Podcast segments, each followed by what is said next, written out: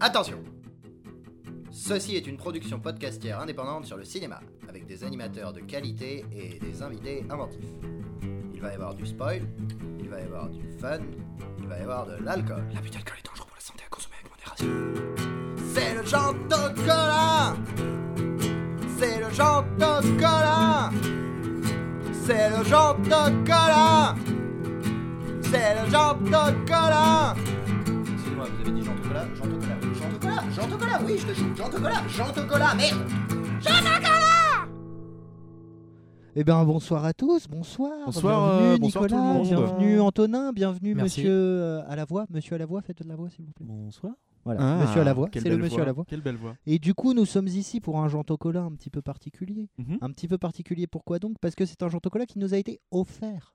Offert. Offert sur un plateau par l'homme à qui j'ai pas le droit de faire des compliments, qui s'appelle Mathéo. Bonjour Mathéo. Bonjour. Bonjour. Ou bonsoir. On a dit bonsoir il y a deux secondes. Tout dépend de l'heure à laquelle les gens écoutent. Ouais, donc bonjour et bonsoir. Et bonne nuit. Les deux. Et bonne aube, si on veut. Euh, pourquoi pas. Je t'en bonne- enchaîne. Je- pourquoi Jean Tocola particulier Donc on- il nous a été offert. Mathéo est venu vers nous avec une idée qui nous a qui nous a séduit et la personne nous séduisant elle-même, on a dit faisons cette euh, faisons cette petite intervention, faisons cette émission. Moi, j'ai pas compris l'idée, donc elle m'a pas séduit. Je mais- sais pas ce que c'est l'idée. Voilà. Ah oui, vous avez vraiment pas compris. Bah non, c'est pour ça qu'il faut que vous nous Ah l'expliquiez. ça va être drôle. Bah oui, Euh, oui. Alors avant que avant qu'on l'explique, moi je vais présenter qui est Mathéo. Mathéo est un est un est un collègue de longue date pour moi et du coup un peu moins pour les autres parce qu'on n'était pas dans la même, toujours mal. même licence. Ouais, mais je dis ami, tu me tapes donc. euh. Disons amis ce soir. Oh c'est beau. Wow. Dès qu'il y a du public, il change. hein. Alors, euh, donc Mathéo est un ami de longue date. Nous avons fait nous avons, nous avons usé nos jeans sur les mêmes bancs de fac. Et euh, nous avons tous les deux développé un certain plaisir pour des discussions sur des sujets. Et du coup, il vient discuter sur des sujets ce soir. De quoi voulais-tu discuter De quoi voulez-vous-tu discuter aujourd'hui, Mathéo Alors, euh, moi, ce dont j'avais envie de parler, c'est de cinéma. Ça tombe bien, on est au bon endroit, si j'ai bien compris. Ouais. Bien vu. Exactement. Et euh, pour changer un peu d'habitude, euh, le but serait pas trop de parler de films que vous avez vus ou pas vus, mais plutôt des films sans réellement en citer un, ou deux, ou trois, etc. Ça va sûrement nous arriver pendant euh, les Oh, prochaines heures, mais euh, c'est plutôt une invitation à toute la cinéphilie, quelle que soit votre, votre cinéphilie, de tout horizon. Je sens qu'il va être embauché. Et euh, du coup, Il euh, est déjà bien meilleur que nous. hein. vu que, vu que pendant le confinement là, qui vient de se passer depuis deux mois, je pense qu'on a tous plus ou moins vu des films. Et donc, du coup, on, on va tous pouvoir parler plus ou moins de ce sujet. Quel sujet? Quel sujet, Mathéo? Quel sujet? Ça sera juste une façon de questionner notre façon de voir les films Exactement. Au temps de la projection. Et je n'ai pas Comment- précisé, c'est un peu aussi un hold-up de Jean Tocola, ce- cette émission, car nous allons présenter à deux, alors le présentateur nul, c'est-à-dire moi, et le présentateur invité étrange, c'est-à-dire Suave. Moi. Suave, t'avais moi, utilisé c'est le mot moi. suave. Oui, mais j'ai dit que je faisais pas de compliments. Moi, je peux les faire. Tu je Ah pense non, que dès vrai. le début, vous avez instauré tous les deux une sorte d'ambiance un peu France Culture Eh ben, là-dedans. Je, n'écoute que ça depuis deux mois. Eh bah écoute, Les pieds sur terre avec et c'est Ah, intéressant Jean car et Mathéo. On voit la grande différence, c'est-à-dire quand j'ai beaucoup de bière et que je ne suis pas avec cette personne, je ne suis pas France Culture, et dès qu'il est là, je suis France Culture. exactement. On est tous un peu. Il a le pouvoir d'éliminer toute ta beaufrie. C'est quand même, euh, c'est quand même extraordinaire. Attention, il y a un ro qui vient quand même. Ah, non, Faut mais oui. peut-être si pas, euh, jamais c'est moi qui deviens beauf, euh, là ça part en coup. Bip. en. Ok, Merci, ok. ça sera moins difficile. au Merci, montage. ouais, merci pour le montage. Et euh, du coup, Mathéo, oui, euh, c'est moi qui commence. On, on fait comme ça, je raconte l'histoire et tu, pré- tu emmèneras des petites précisions si Ouais. je suis imprécis, ce que je serai sûrement. On fait comme ça. Alors, si j'ai bonne mémoire, c'est alors c'est plusieurs euh, discussions où quand on avait fini euh, dans un bar de jouer au caps après nos Toutes les histoires liées au Jean Tocola commencent comme ça. bar, ouais. après oui, mais là c'était après un cours de fac. C'était pas après une journée d'inanition. C'est vrai. Et du coup, euh, il nous venait souvent l'idée, oui, j'utilise des temps bizarres, de, euh, de se questionner en fait sur les différences qui existaient entre nous. Et c'est ça la base de ces discussions et de ces questions qu'on va poser, c'est les différences euh, dans la manière dont tous les deux on regardait des films et même de fait au final en fait cette manière de regarder des films entraînait aussi une différence dans ce qu'on cherchait dans les films et ces discussions étaient surtout por- portées sur ça et ce qui était intéressant dans ces discussions c'est qu'en fait c'était pas la personne qui trouvait euh, ce qu'elle aimait dans les films mais c'était l'autre par rapport à ce que la personne disait. D'accord, je, je comprends complètement. C'est. On va discuter clair en- pour vous deux Ouais, carrément. On va discuter de ce qui construit une cinéphilie parce qu'on cherche euh, chacun quelque chose de différent dans des films. Aujourd'hui, on parle de cinéphilie et ce qui est bien, c'est que pour avoir une cinéphilie, il suffit d'avoir vu un film. Donc, on est un peu tous invités à. euh, J'irai même plus loin en disant une série. Mais déjà, on est Moi, dans par du contre, j'ai pas vu de film, donc euh, je sais pas si je suis le bienvenu dans ce podcast. Si t'as vu Barbie 3 là? Ah ouais, Barbie 3, c'était vachement bien. Super. Bah du coup, je suis cinéphile, j'adore les, les robes de Barbie. Je l'ai vu aussi, donc on va pouvoir en parler à deux. De ouf. Est-ce que t'aimes Attention. est-ce que t'aimes la couleur bleue? Ah, On crée un podcast autour de ça? La couleur bleue? Ouais. Je viens. Vas-y. on, peut comment, on, on peut commencer par vous pour savoir ce que vous avez compris de ce sujet. Est-ce que vous pourriez en dire en fait? J'entame Si j'étais une baguette de pain, par exemple, je serais le crouton. Le quignon. Le L'entame. qui- Ouais, bah voilà, l'entame. L'entame, le crouton. hein. Sauf si quelqu'un l'a déjà mangé avant du coup. C'est vrai. Mais en général, bon, il y, a- il y a deux croutons de toute façon, donc on sera deux croutons dans cette, ce podcast. Vas-y, commence. Euh, j'ai hâte de rencontrer mon deuxième crouton. Et donc, euh, qu'est-ce que je voulais dire? Oui, bah après, enfin pour prendre le problème euh, de manière assez large, moi j'ai commencé à comment dire identifier ma cinéphilie au moment où j'ai commencé à faire à faire des trucs audiovisuels, en général des clips avec des potes qui faisaient du skate. Donc juste une pratique comme ça. En gros, c'était un peu une extension de la photo parce que j'avais commencé par avoir un appareil photo. Le truc qui m'a le plus euh, entraîné vers le fait de faire euh, du cinéma, c'était le montage. Et du coup, euh, moi, ce que. En gros, les. les la, ouais, la première chose en fait que j'ai commencé à chercher dans un film, c'était des, des choses qui étaient à ma portée, c'est-à-dire le montage, et de me dire en gros j'aurais aimé faire ce montage. C'est pour ça que j'étais au début assez tourné vers des films qui étaient soit construits avec des structures assez alambiquées, genre euh, tu vois des films bah, Le montage bien visible. Ouais, c'est ça, genre en mode euh, Pulp Fiction ou des trucs euh, à la Snatch, etc. Ouais. Ou des trucs, euh, tu vois, à la Memento, enfin des trucs où vraiment le montage est partie prenante. Soit des films dont euh, le montage était tellement euh, bien euh, rythmé par rapport à tous les éléments visuels qu'il formait une sorte de symphonie que- qui me subjuguait complètement. Genre, par exemple, les- je trouve que les films de Edgar Wright, c'est encore un modèle sur ce truc-là, et c'est ça qui fait que, notamment, bah, j'avais cité The World's End dans mes films préférés de la décennie, mais je pense qu'il m'a beaucoup marqué parce que c'est un des premiers films que j'ai vu en me disant j'aurais euh, vraiment j'ai eu ce coup de foudre artistique de me dire j'aurais aimé faire ce film, mais juste pour justement le, bah, montage, etc., où je sentais que c'était quand même quelque chose qui était une part importante. Du coup, en fait, j'ai toujours eu un peu ce. Dès le moment où j'ai commencé à identifier une cinéphilie, parce qu'après, sinon, il y a toujours eu des films que j'aimais, mais dès que j'ai commencé à, dire que c'était une cinéphilie et que c'était euh, mon identité artistique en termes de ce que j'aimais et tout, ça a toujours été relié à ce que j'aurais voulu faire en tant qu'artiste. Quoi. Donc, euh, je sais pas si c'est intéressant ou si ça vous lance Si, des si, trucs, mais bah, voilà. Moi, ça me donne plein d'idées de re-questions, mais je veux d'abord demander à Antonin avant de balancer. Antonin et toi? Ouais, bah moi c'était pas du tout pareil. C'était plus. euh, j'ai toujours eu une. le- pas forcément la cinéphilie, mais l'habitude de voir des films euh, par mes parents qui sont pas mal cinéphiles quand même. Et euh, du coup, j'ai toujours eu l'habitude de regarder des films. Et je pense que c'est quand je suis arrivé au lycée, j'ai commencé à être sur euh, Sens Critique, sur Twitter. Et donc là, être au contact de gens qui sont cinéphiles. Mais mes parents sont, regardent beaucoup de films, mais le- les gens sur Science Critique et Twitter, c'est genre des maboules de cinéma, euh, des voilà les, les gens qu'on retrouve à l'université euh, qui regardent trois films par jour quoi. On a tous les quatre été dessus. Voilà. Donc euh, donc euh, c'est un peu ce genre de personnes qui m'ont Tom. qui m'ont fait prendre qui m'ont fait rendre compte en fait que j'aimais beaucoup le film je- les, les films je regardais beaucoup et que cette euh, cette euh, le fait de regarder des films ça pouvait devenir euh, un peu une passion euh, et aussi ça m'a permis de m'ouvrir à une multitude de noms que je connaissais pas parce que mes parents me l'avaient pas présenté et mes parents m'ont pr- m'ont présenté beaucoup de, de cinéastes différents mais il y a plein de, noms que je connaissais pr- presque pas. Et donc euh, de, de trouver grâce à, internet en fait une une, une multitude de, de noms, de nationalités différentes, de genres différents, d'époques différentes aussi, parce que c'est grâce à ça que j'ai découvert des films des années 30, 40, les grands classiques. euh, voilà, donc euh, c'est par rapport à ouais, Internet, au- à peu près euh, à l'époque du lycée. Et c'est ça aussi qui m'a amené à, à faire euh, une licence de cinéma après. Voilà, donc je sais pas vous comment ça s'est passé. euh, Jean et Mato, vous êtes la même, euh, la même génération, même promo, même promo.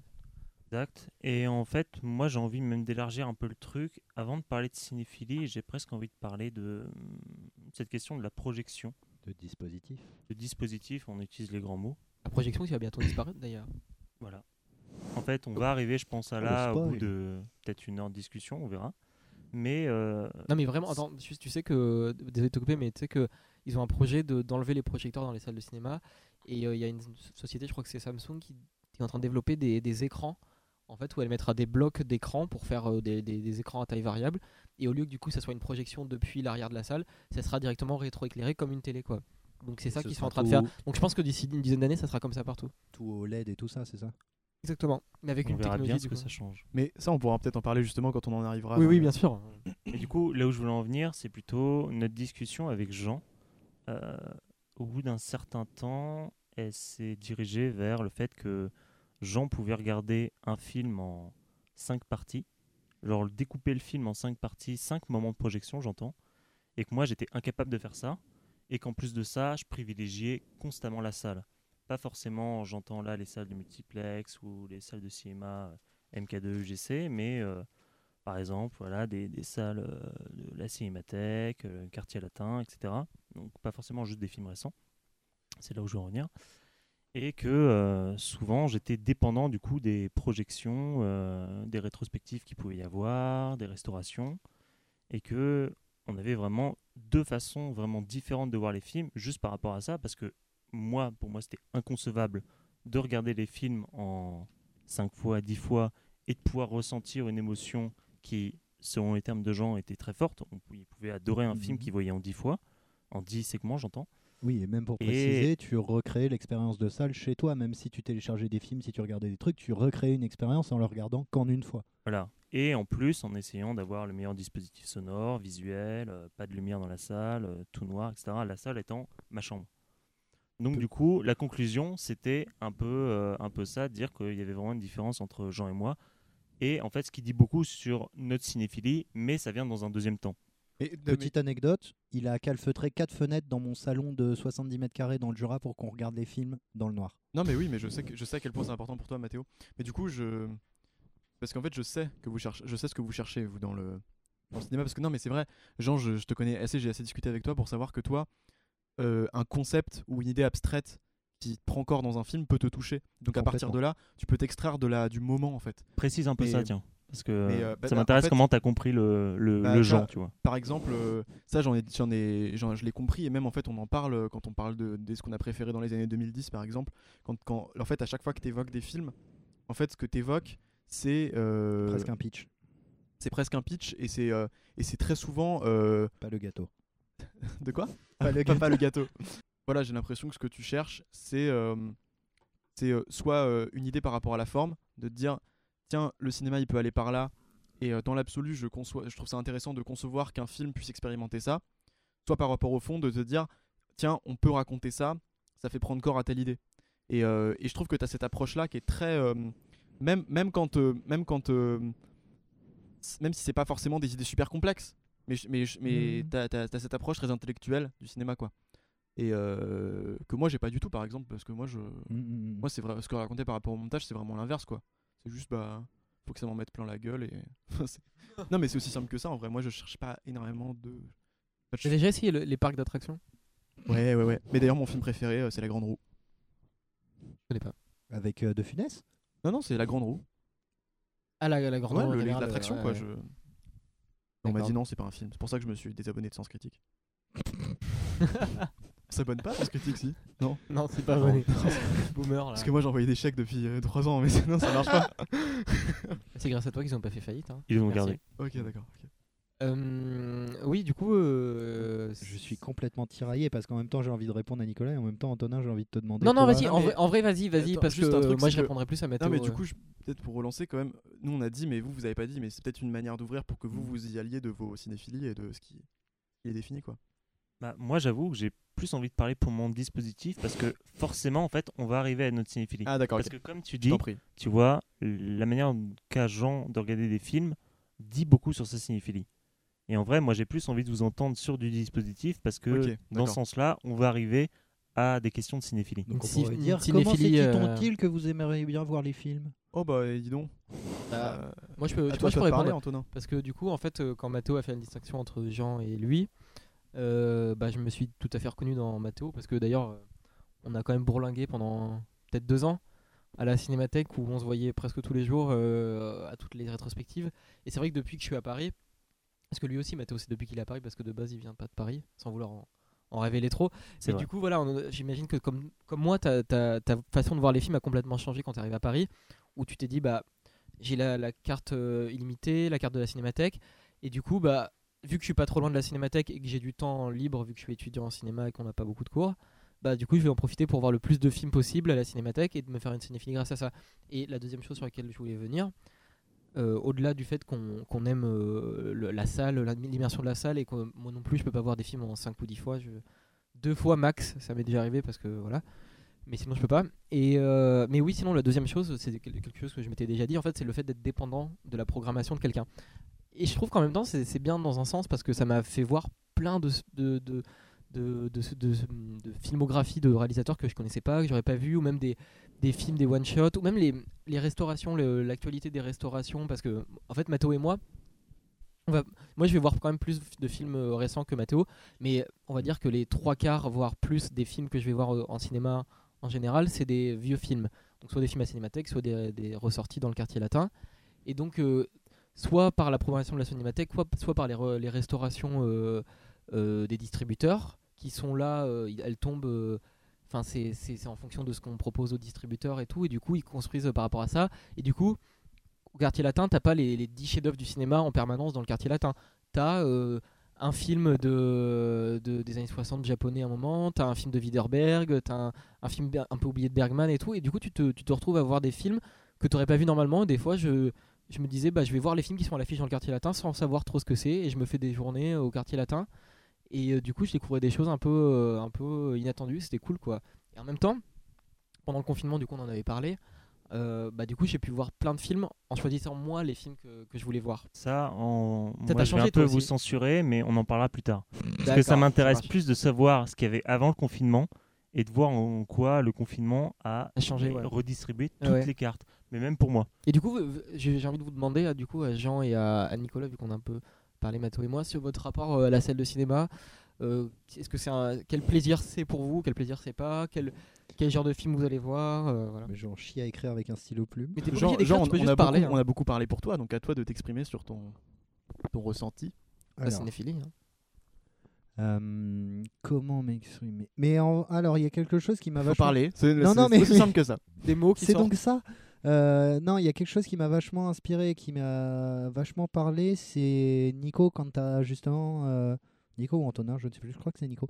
Quand t'as parlé de ton enfance avec la naissance de la cinéphilie. euh, non, c'est Antonin. C'est Antonin. La naissance de la cinéphilie dans l'enfance. Et en fait, moi, c'est un truc que j'ai eu aussi. Mes parents avaient une collection de cassettes euh, exceptionnelle. Euh, j'ai vu des films euh, beaucoup trop tôt. J'ai vu plein de films beaucoup trop tôt. J'ai vu des films d'horreur très très tôt. On en Euh, a parlé, genre Alien, non? Ah oui, euh, les, c'est- les- ah bah, les nuits, les nuits canapé télé Alien devant les 4 à 8 ans, oui, ça j'ai fait. Mais voilà, j'ai vu plein de films, j'ai vu, j'ai eu une culture bis très vite parce qu'ils avaient beaucoup de cinéma de science-fiction et tout ça. Et en fait, j'avais une euh, culture du cinéma à l'époque qui était euh, en fait qui était considérée presque par une culture plus comme une culture plus par les parents de mes copains de l'époque du primaire ou du collège. C'était euh, oh mais il connaît ça à son âge et tout ça. Et en fait, ça c'est en fait justement cette particularité s'est principalement développée pas justement grâce à la salle. Elle s'est principalement développée par le visionnage à la maison, par euh, les cassettes et tout ça. Et je pense qu'on a un peu tous eu un rapport aux cassettes et aux DVD quand même, même Oui, s'il oui, y avait de sûr, la ouais. préférence de la salle.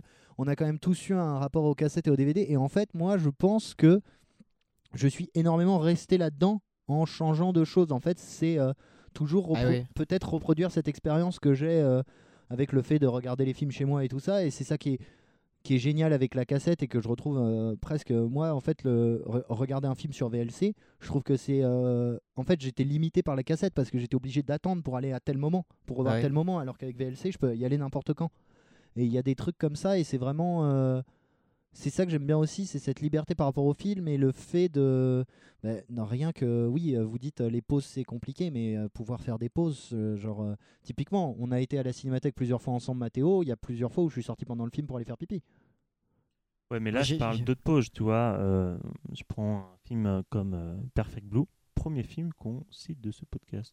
Ah Ouais, oui. il en a cité plein Euh, ouais, j'en ai cité- oui, j'en ai cité plein. Tu l'as pas écouté, mais c'est pas Je grave. n'ai pas écouté. Et euh, Perfect Blue, tu l'as vu en trois jours. Donc c'est pas une question de pause pour aller faire pipi, tu vois. C'est Non, vraiment c'est aussi une question de pause parce que je m'endors. pour moi, tu, d'une certaine manière, réinventes même le temps du film. Ah oui Parce que tu le regardes en trois jours, et pour certains puristes, je peux tout à fait comprendre que euh, c'est un irrespect total par rapport à, au temps du film. Tu vois, si jamais le temps du Ouais, film est cette chose un peu abstraite qu'on pourrait euh, essayer de nommer sans, sans pouvoir la définir, et ça me semble incroyable. En tout cas, moi, au début, quand je l'ai appris, je me suis dit, mais, Mais c'est incroyable. Il y a beaucoup de gens en qui font ça. hein. Il y a beaucoup de gens qui Ah, font ça en fait. Moi aussi, Non, je moi ça- peut-être là-dessus parce que autant le, la discussion sur les salles, euh, j'avoue qu'elle m'est assez indifférente dans la mesure où j'adore voir les films en salle, mais euh, je l'ai- j'ai jamais trouvé ça essentiel pour apprécier le film. L'immersion de la salle m'a jamais manqué. Vraiment, hein. non mais c'est pas, c'est c'est juste mon point de vue, mais et, et mon ressenti. Mais je peux même regarder des films sur mon ordi en pleine journée. Voilà, je peux regarder des films euh, tant qu'il y a une bonne qualité sonore et visuelle. Moi, j'ai pas trop de problème à, avoir cette immersion. Par contre, le temps du film, ça c'est un vrai truc parce que moi, je suis incapable de regarder un film même en deux fois. Parce que et ça et c'est peut-être ça qui fait que moi, par exemple, je regarde les quand je finis un truc, je regarde euh, le générique jusqu'à la fin. Et genre par exemple, tu vois, ça me fait chier parce qu'en ce moment, je suis en train de regarder BoJack Horseman. Et à chaque fois que je, à chaque fois que je finis un épisode, Netflix, il me skip automatiquement le générique. Et du coup, à chaque fois, je, je, je bondis de mon lit pour cliquer sur le truc, de voir le générique, parce que même à la fin de chaque épisode, j'ai besoin de ce temps, parce qu'en fait, je, je veux apprécier tout ce truc-là de. En fait, pour moi, le générique de fin, c'est euh, un sas de décompression. C'est Oui, ouais, un, ouais. un truc où on te, où on te, c'est, c'est ça. Et du coup, le truc, c'est que moi, j'ai vraiment du mal à couper euh, le temps d'un film parce que le retour à la vie, pour moi, il brise tout. Ça veut dire, même, je peux ne pas apprécier un film parce que j'ai eu un temps de retour à la vie qui m'a sorti de l'ambiance du film. Et moi, du coup, bah voilà, dans- en tout cas, moi, dans ma sensibilité de spectateur, la salle est pas si importante, mais par contre, l'unité euh, du film en termes de temps, elle est euh, cruciale, quoi.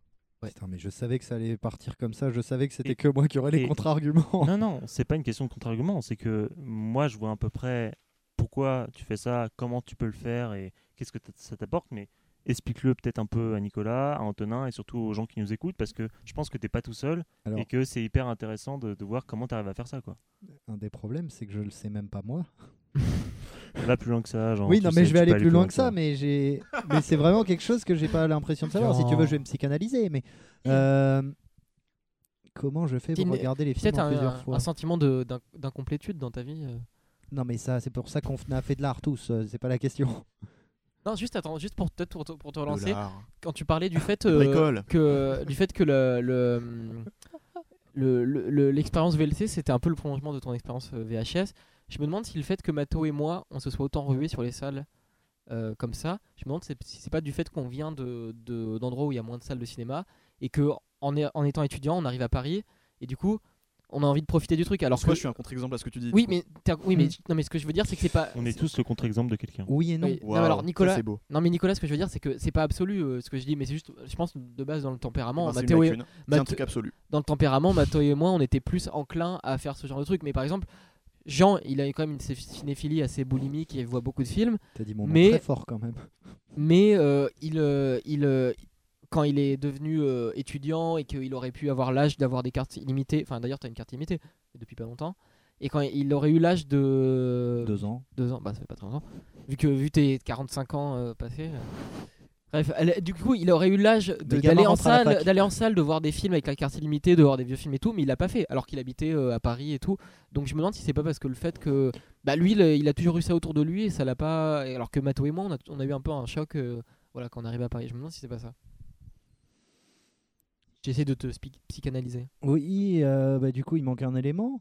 Je sais pas si j'ai trop envie d'en parler, mais en gros, j'ai une. Non, mais j'ai eu une maladie dans l'adolescence Oui, qui a fait oui, que oui, j'ai regardé énormément de films Voilà. sur mon ordi chez moi et euh, que le cinéma c'était pas trop ça. Enfin, aller à la salle, euh, sortir et tout ça, c'était pas trop ça parce qu'en gros, je regardais des films pendant que je bossais les cours à la maison et dans la salle, je pouvais pas faire ça. Mais il y a peut-être aussi ça que. Il y a peut-être aussi un truc. Oui, il y a vraiment. Alors, on a évoqué un terme euh, tout à l'heure, je sais même pas s'il est ressorti là, mais on, on me l'a évoqué dans la journée et là il ressort. euh, Il y a vraiment un truc. euh, j'ai eu énormément une cinéphagie, oui, à un moment. Euh, comme, euh, mais comme justement, c'est intéressant. Moi, j'ai une cinéphagie à, à domicile qui m'a poussé justement vers les études de cinéma. Et euh, ce que je vois, c'est que bah, les trois presque, vous avez eu un début de cinéphagie en arrivant en études de cinéma. C'est ça.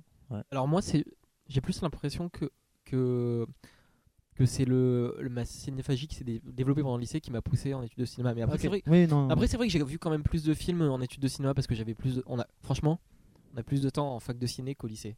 ça dépend qui. Bah ouais, moi j'avais des DS tous les samedis matins, je bossais. euh, Lycée à la euh, maison. franchement, quand je suis arrivé en fac, j'étais euh, trop content d'avoir mes, mes après-midi de libre pour aller au cinéma. quoi. Bah, moi, du coup, je suis peut-être un contre-exemple parce que je considère ne jamais avoir eu de cinéphagie.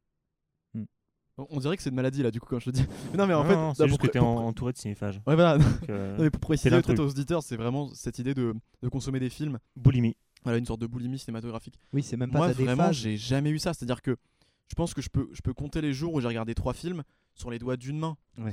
Et il y a, il y a- y a beaucoup de journées, enfin, il y a- il y, a beaucoup de semaines où j'ai regardé genre euh, trois, où j'ai regardé genre euh, trois films dans la semaine, quoi. Ça fait pas beaucoup. Mais bah oui, mais parce que moi j'en ai pas besoin en fait. C'est pas un concours de. Non, mais c'est juste Ah, que j'en ai pas besoin. En fait, je. Après, tu parles de besoin comme si nous c'était un besoin. Bah non, Et là, en fait, bah, on va pouvoir te dans- répondre que c'est pas derrière, forcément un derrière besoin. cette idée de cinéphagie, il y a en fait il y a une notion de, de besoin, je pense. De... Enfin, je pense que intrinsèquement, quand même, il y a quand même une idée de besoin de. de pourquoi tu le fais C'est parce que t'as envie, mais finalement, c'est. Moi, tellement je une envie forte que ça devient un besoin. plaisir. Tu vois, Oui, je dis non, mais pas que c'est d'accord. un, c'est Ok. un besoin. Oui, mais Alors- quand, tu faisais, mais quand tu, tu, quand tu te faisais 4 films euh, dans la journée à la cinémathèque, C'est des petites journées. j'ai l'impression que des fois ça devient plus du ça, ça, ça penche plus du côté du besoin que, que du plaisir. euh. Des fois, je me suis posé la question. Non, quoi, parce que j'ai- la journée d'après, je m'en regarde aucun et ça me va. Donc tu Oui, vois, c'est pas un Ouais, ouais, besoin. c'est d'accord. genre, vraiment, cette journée-là, mon gros plaisir, mon gros kiff, ça va être de me regarder 4 Oui, mais- films Ouais, non, mais, et, peut-être- euh, et je vais kiffer Ouais, ça ouais. quoi. mais pour, juste pour quitter l'aparté sur le mot besoin qui est pas forcément. euh, Enfin, tu vois, c'est pas le cœur du truc quoi. En fait, juste ce que je dis, c'est que moi, le. En fait, simplement, euh, si on prend le temps dont je dispose pour euh, bah, me cultiver, avoir des références, euh, pouvoir voir des films et tout, en vrai, en fait, le temps que je passe à, en fait, à, à mener une pratique artistique, parce qu'en fait, moi, j'ai toujours relié ma cinéphilie à la pratique artistique. Et du coup, en fait, des fois, je sens que je sèche et j'ai justement, bah moi, pour le coup, c'est un besoin. J'ai ce besoin en fait de, de voir d'autres horizons pour pouvoir euh, avoir des références, avoir des idées, etc. Et des fois, en fait, je sens que je suis assez plein pour, pour, pour, n'a- pour n'avoir qu'à euh, inventer. Et en fait, dans ces moments-là, parfois, je peux ne pas voir du tout de films, quoi. Et ça m'est arrivé d'avoir des périodes où je regardais vraiment très peu de films parce qu'en fait, je, je, ressentais pas. Parce qu'en fait, je- je sentais que ma, ma source, elle n'était pas encore tarie du tout. Et en fait, j'ai toujours relié euh, ma cinéphilie à ce que j'allais en faire, en fait. Et du coup, je, je, je pense que vraiment, j'ai jamais été cinéphage. Et, et même quand j'ai pu avoir des dynamiques où je disais j'ai envie de voir tous les films de ce réal, etc., c'est parce que j'avais l'impression qu'il avait encore à m'apporter, mais euh, j'avais pas l'impression d'avoir envie d'obtenir une connaissance exhaustive, ni. euh, tu vois, c'est- surtout ça en fait. pas une fin en et soi. C'est pas du tout une fin en soi. Du Et, coup, euh, et là où je te rejoins, en fait, c'est que j'ai arrêté d'être cinéphage au moment où j'ai commencé à pratiquer. Ouais. Parce que, euh, en fait, quand je parle de plaisir de voir 3-4 films par jour, c'était une manière de me remplir, et là on retombe sur le lexique de la boulimie, Mm. mais euh, une manière de rattraper, on a 100 ans de cinéma derrière nous, même plus, 120 ans, 130 ans, etc. Ça dépend à quel moment on parle de, 25.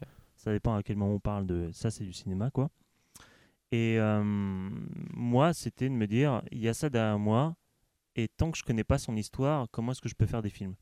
Et c'est juste une question éthique historique politique enfin tu plaques- Cinéphile aussi. hein. cinéphile, tu plaques le mot que tu veux là-dessus.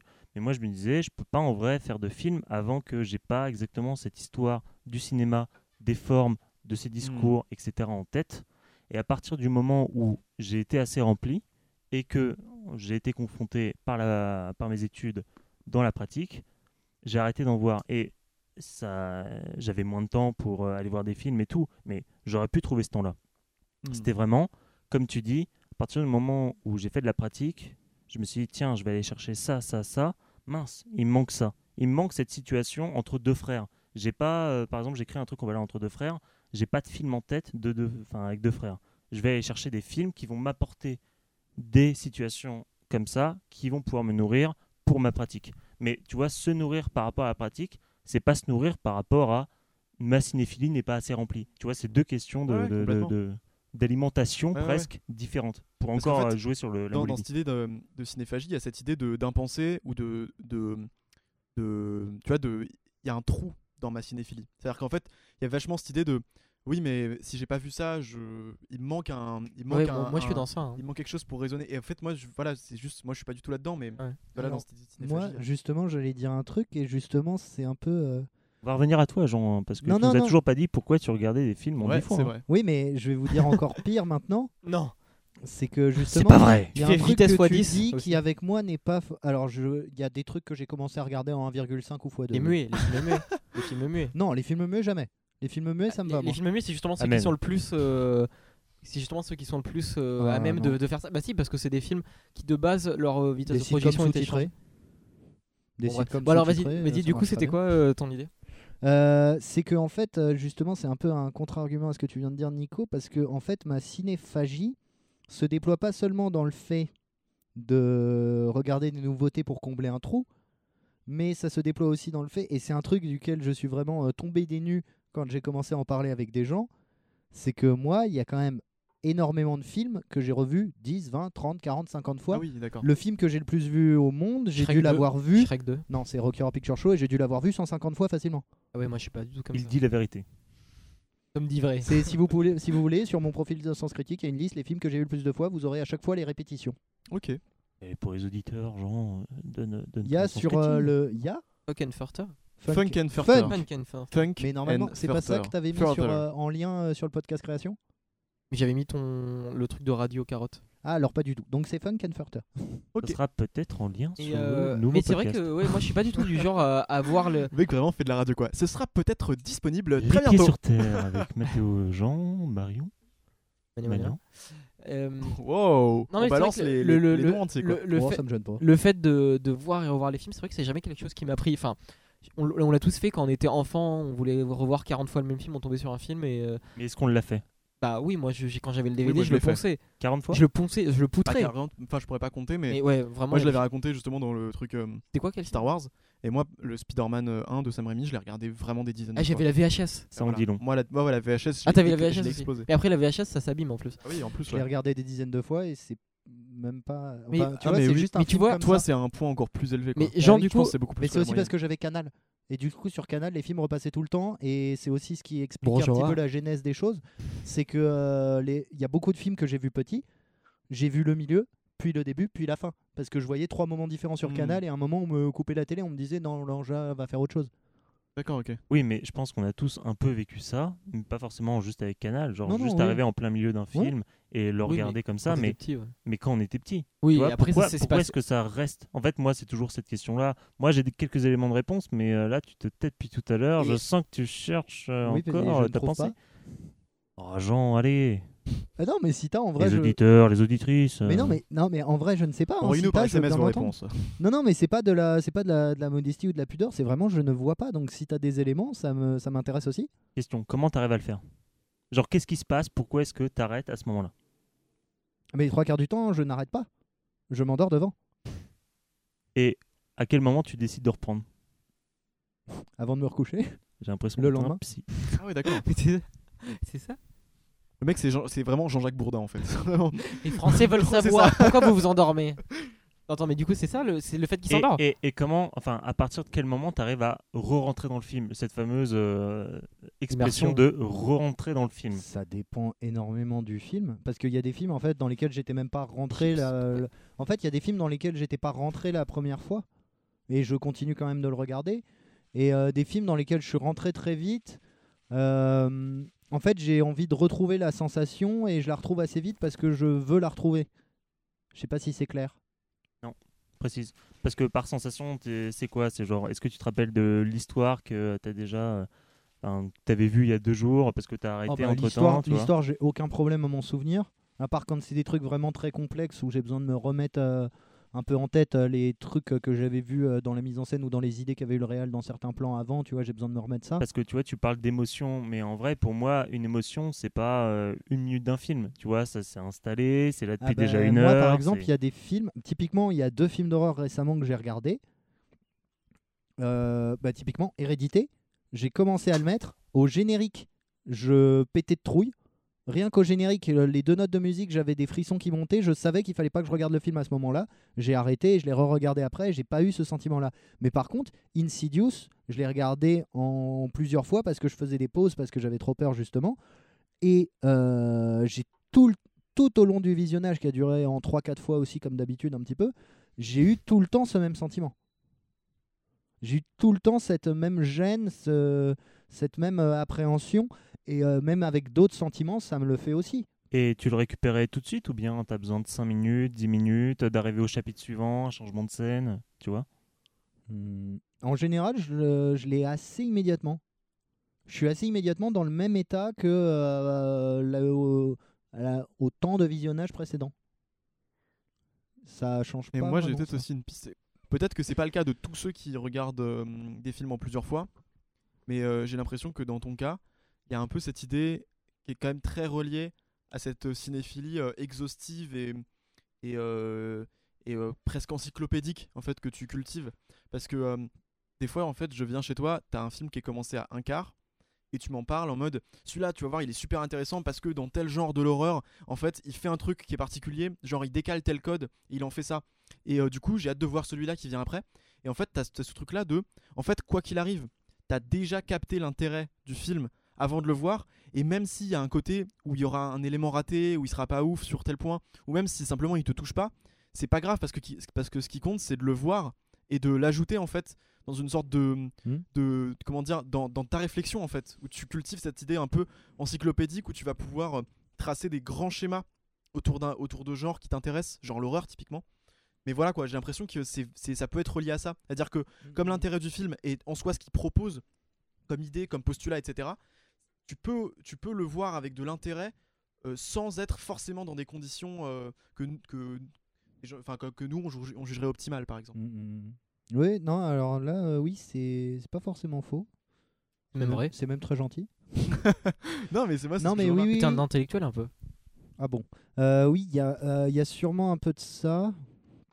Mais euh, oui, si, un peu pour tout en même temps. Mais euh, du coup, c'est intéressant parce qu'il y a un truc qui fait écho à quelque chose qu'avait dit Mathéo justement avant sur euh, un espèce de désir de compilation, de savoir, de compréhension de l'histoire et tout ça.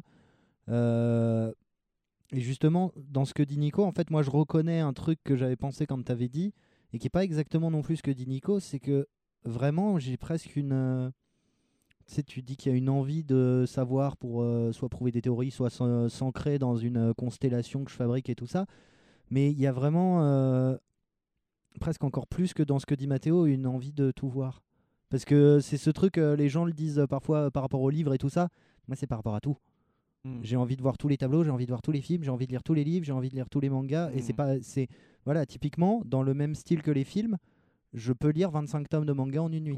Oui, mais pourquoi du coup tu, tu fractionnes le, visionnage des films? Alors justement ça t'empêcherait Parce que moi je suis comme Mathéo, j'ai une, une espèce de- d'en- d'envie de- d'englober l'histoire du cinéma qui est assez récente. En plus, on a choisi Mhm. un art qui est assez récent. Donc, euh, enfin, si on voulait faire euh, toute l'histoire de la littérature, on, devrait remonter à l'invention de l'écriture. Donc, c'est un peu chaud.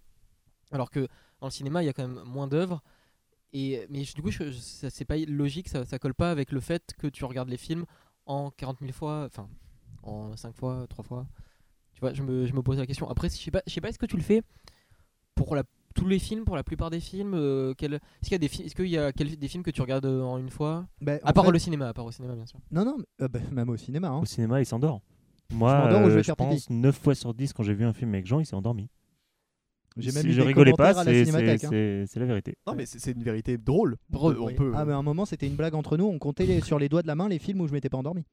Oui, bah, c'est un peu Et comme- notre ami Kramer. Alors, il y a hein. The Nice Guys? The Nice Guys, c'est trop bien.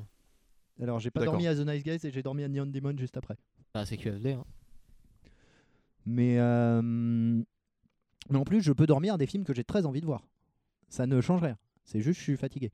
Ah oui, Euh, donc là, il n'y a pas, y a pas de, de grande raison à aller chercher dans, le, dans les arcanes de la cinéphilie, Non. c'est juste une fatigue. euh. Euh, quelle était la question à la base? Parce qu'on a parlé de le sommeil. fait que, le fait que t- ton envie de boulimique de, de voir tout, ça colle pas avec le Ah. fait de voir en plusieurs fois les films, tu vois.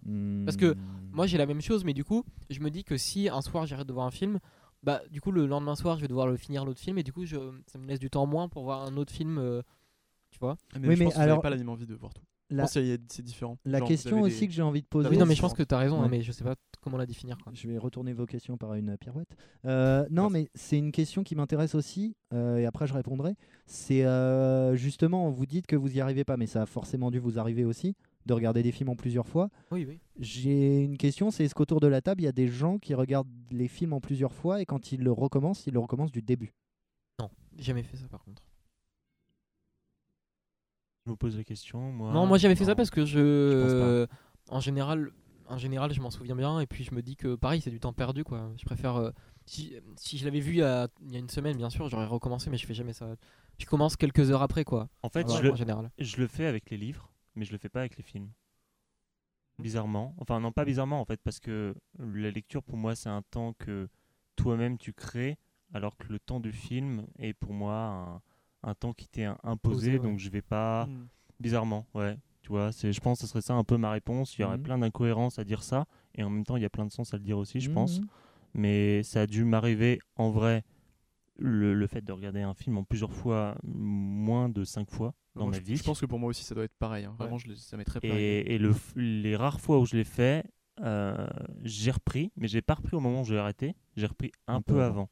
Parce que tu vois, c'est ce dont je te parlais tout à l'heure de il me faut 5, 10, j'en sais rien. Moi, je pense plus ou moins 5-10 minutes dans mon cas pour re-rentrer dans un film. En fait, c'est souvent ça, quand je rentre dans un film, c'est parce que l'introduction, les 5-10 premières minutes, m'ont fait rentrer dedans. Donc, du coup, si j'arrête à un moment, je me dis que c'est la même chose, je vais revenir 5-10 minutes avant. Alors que moi, si je retourne en revenant sur un film, si je retourne un peu dans le temps par rapport à là où je m'étais arrêté, c'est parce que je me souviens pas bien des derniers instants. C'est plus de ça.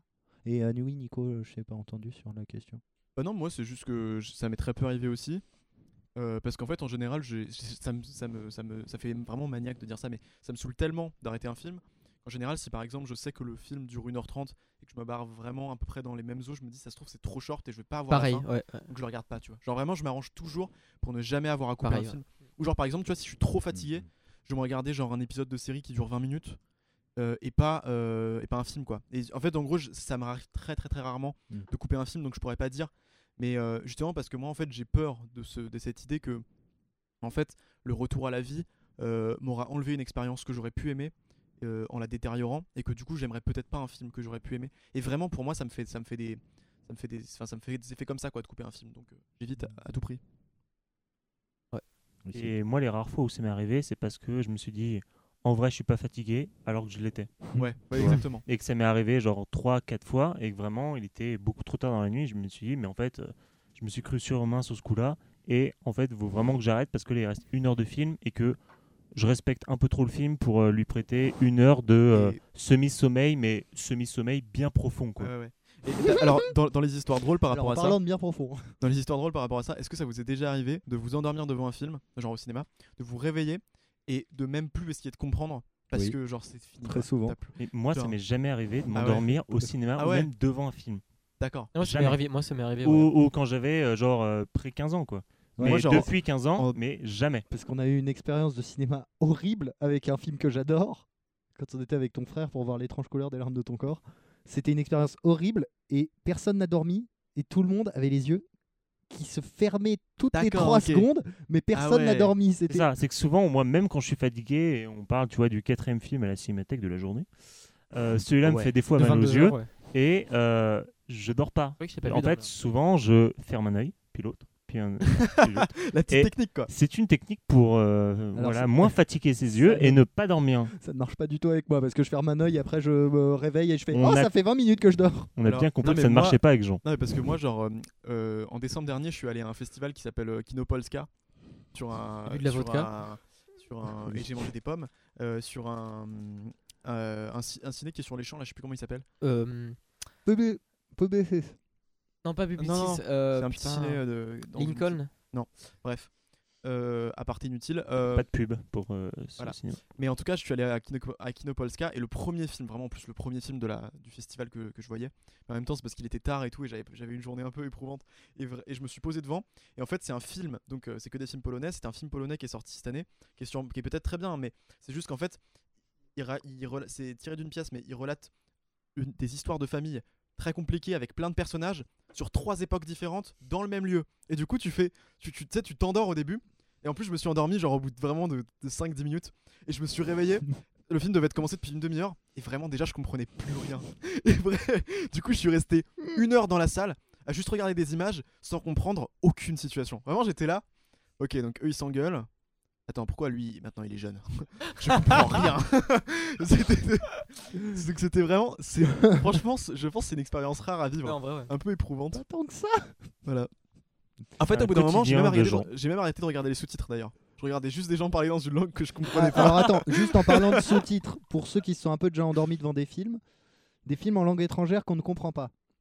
Alors je sais pas s'il y a quelqu'un qui va relate à ça, mais quand je m'endors devant des films en langue étrangère que je ne comprends pas, pendant 5-10 minutes, j'ai l'impression de comprendre parfaitement la langue pendant que je m'endors. Et genre je réponds au mec. Je suis en train de m'endormir, il y a le mec qui dit, non, je te plaît, je, je- je fais, mais oui, ton frère c'est un connard. Alors, et en fait, quand je re-regarde le lendemain, il ne disait pas du tout ça. Bah oui, mais bien sûr. Mais euh, c'est magnifique. Si des psychologues nous entendent, Oui. euh, vous avez là un cas assez particulier. Mais à chaque Oui. fois, je suis pas si loin. Oui, oui, oui. Exactement. Genre, il plaque ses propres névroses. Mais si aubergine, c'est pas si loin de frère en polonais. Non, mais euh, moi, le, les, le- si on est sur le, on est sur, sur chez des endormissements là, c'est ça On, En on vrai- va arriver petit à petit à l'hypnose. En Moi, vrai- j'ai sur ma Ah, petite fiche mot. Alors, hypnose. en fait, oh, ah, intéressant. je- juste, je Excusez-moi, pouvais, je je- pouvais euh, juste, doué, mais qui est teasing. doué. Du coup, je peux, je peux rajouter un truc par rapport à ça. Euh, de base, je suis pas quelqu'un qui, s- qui est très euh, fatigué en général et qui, euh, qui s'endort euh, facilement. Mais le cinéma, c'est un des endroits où je peux me m'assoupir le plus facilement. Et quand je dis m'assoupir, c'est vraiment différent de m'endormir. C'est-à-dire que ça m'est jamais arrivé dans le cinéma de m'endormir 20 minutes. Par contre, il y a des séances où je peux euh, piquer du nez euh, 5 secondes, mais plein de fois quoi, pendant le film. Et c'est un peu chiant parce que tu n'arrives pas vraiment à complètement te réveiller, mais en même temps tu t'es devant le film et tout. Donc voilà, il y a des séances qui ont été un peu parasitées par sur ça. Mais par contre, c'est vrai que le cinéma, je sais pas si c'est les fauteuils qui sont trop, trop confortables, le, le noir, le fait qu'il y ait des images qui bougent et du son, mais il y a un truc de d'hypnose un peu, n'est-ce pas Mathéo? Bah, en fait, on peut arriver sur hypnose maintenant. Ça fait une Mhm. bonne Ouais, transition carrément. si ça vous parle. Euh, moi, j'ai fait mes petites recherches avant de, euh, Oh de venir dans ce petit podcast. tu, fais mieux que nous tous en fait finalement. Parce que j'ai eu des sortes de réminiscences de fac euh, qui parlaient d'hypnose, etc. C'est un peu Et- Nicolas Canteloup là, tu et- joues des personnages en fait. Est-ce qu'on dirait pas déjà merci Camille Bu avant tout? Et merci Camille Billy, une prof qui nous a ouvert à l'hypnose Ah, c'est vrai?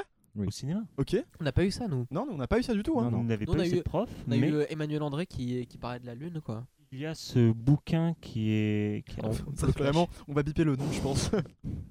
Il y a ce petit bouquin qui est, qui est paru euh, il y a presque 10 ans, un peu, un peu plus de 10 ans, qui s'appelle Le corps au cinéma, hypnose, émotion, animalité. Et ça, ça vient de Raymond Bellour, qui est un petit nom quand même de la théorie de cinéma, Un petit nom, un ouais, très gros livre. et euh, qui fait deux, trois fois référence à un article de Roland Barthes, qui date des années 70, qui s'appelle En sortant du cinéma. Pareil, quand on arrive en première année, en cinéma, j'entends les études de licence, on passe des fois par ce petit article qui Ouais. fait quelques pages, qui est pas très long. Et en fait, les deux parlent d'hypnose en parlant du cinéma. Et euh, en fait, si jamais on doit essayer de d'écrire un peu l'hypnose, j'ai mes petites euh, mes petites notes. hein. Ça fait un petit peu pédant, mais euh, Les France Culture quoi. Mais je non, bois mais tes mots, je euh, bois tes mots. T'es pas pédant, t'es juste préparé. Du coup, euh, pour ces deux petits gars-là, ils disent que le corps et la pensée, elle entre en hypnose. Ça veut dire qu'on s'éloigne de la pensée dite rationnelle et qu'on est plus proche de l'inconscient, de l'infantile, de l'atténuation du principe de réalité et qu'on n'a plus la même notion de temporalité. Et que du coup, en fait, l'hypnose au cinéma, c'est un peu ça. C'est que tout l'équilibre repose sur quelque chose de vraisemblable cinématographiquement. C'est juste ça qui, comment dire, euh, est devenu notre nouvelle réalité Hmm. en état d'hypnose, en état de transe, et que on construit le film selon notre vécu, nos attentes, notre définition du cinéma, de la cinéphilie. Et en fait, c'est pour ça que moi j'avais envie de parler de dispositifs qui ensuite mènent à la cinéphilie. C'est parce que voir un film, pour moi, c'est rentrer, ou en tout cas toujours vouloir rentrer en état d'hypnose Hmm. d'immersion, de, etc. C'est ça en tout cas que tu Mm. disais tout à l'heure, euh, Nicolas, le fait que tu n'arrivais pas à briser le temps du film parce que sinon tu avais peur de pas rentrer là-dedans. Et que du coup, ça mène souvent au débat entre spectateurs de j'étais dedans ou pas, j'étais dans le film ou, ouais, pas, c'est vrai. ou bien j'y croyais ou pas. Et Hmm. que être dedans ou y croire, en fait, ça revient à la même question. Ah ouais, bah c'est bah même y croire là. Ça rejoint même le concept de suspension temporaire d'incrédulité. C'est cette idée qu'en fait, on va. euh, tant Il que- l'a dit.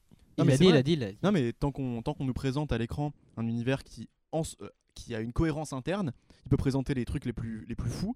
En tant que spectateur, quand on rentre dans la salle, ou quand on allume euh, sa télé, etc., on passe le contrat euh, implicite euh, que, voilà, en fait, on, on- on va croire à ce qui se passe. On va, euh, on va craindre que euh, le, le vaisseau extraterrestre se crache sur la planète euh, Zorgblon parce qu'en fait, on a, on- on- on- dans, cette- dans notre tête, on a, on a passé le contrat que ça existe pour, pour le temps du film. Il faut quoi. dire que les Orglonais, c'est des enculés aussi. Euh, euh, ça c'est un peu raciste. Et par les temps qui courent, franchement, je te, je te Juste, conseillerais euh, de- du coup, par rapport à ça, ça me, ça me, ça me m'amène une idée qu'il y a des, il y a des personnes dans leur appréciation des films, ils se basent beaucoup sur le fait que c'est pas crédible, c'est vraisemblable, ou alors même sur euh, un truc qui est plus pour le coup euh, directement du montage, les, les faux raccords, le, le, et le- le truc des faux raccords, il y y y y a des vidéos sur YouTube sur les faux raccords d'un tel film.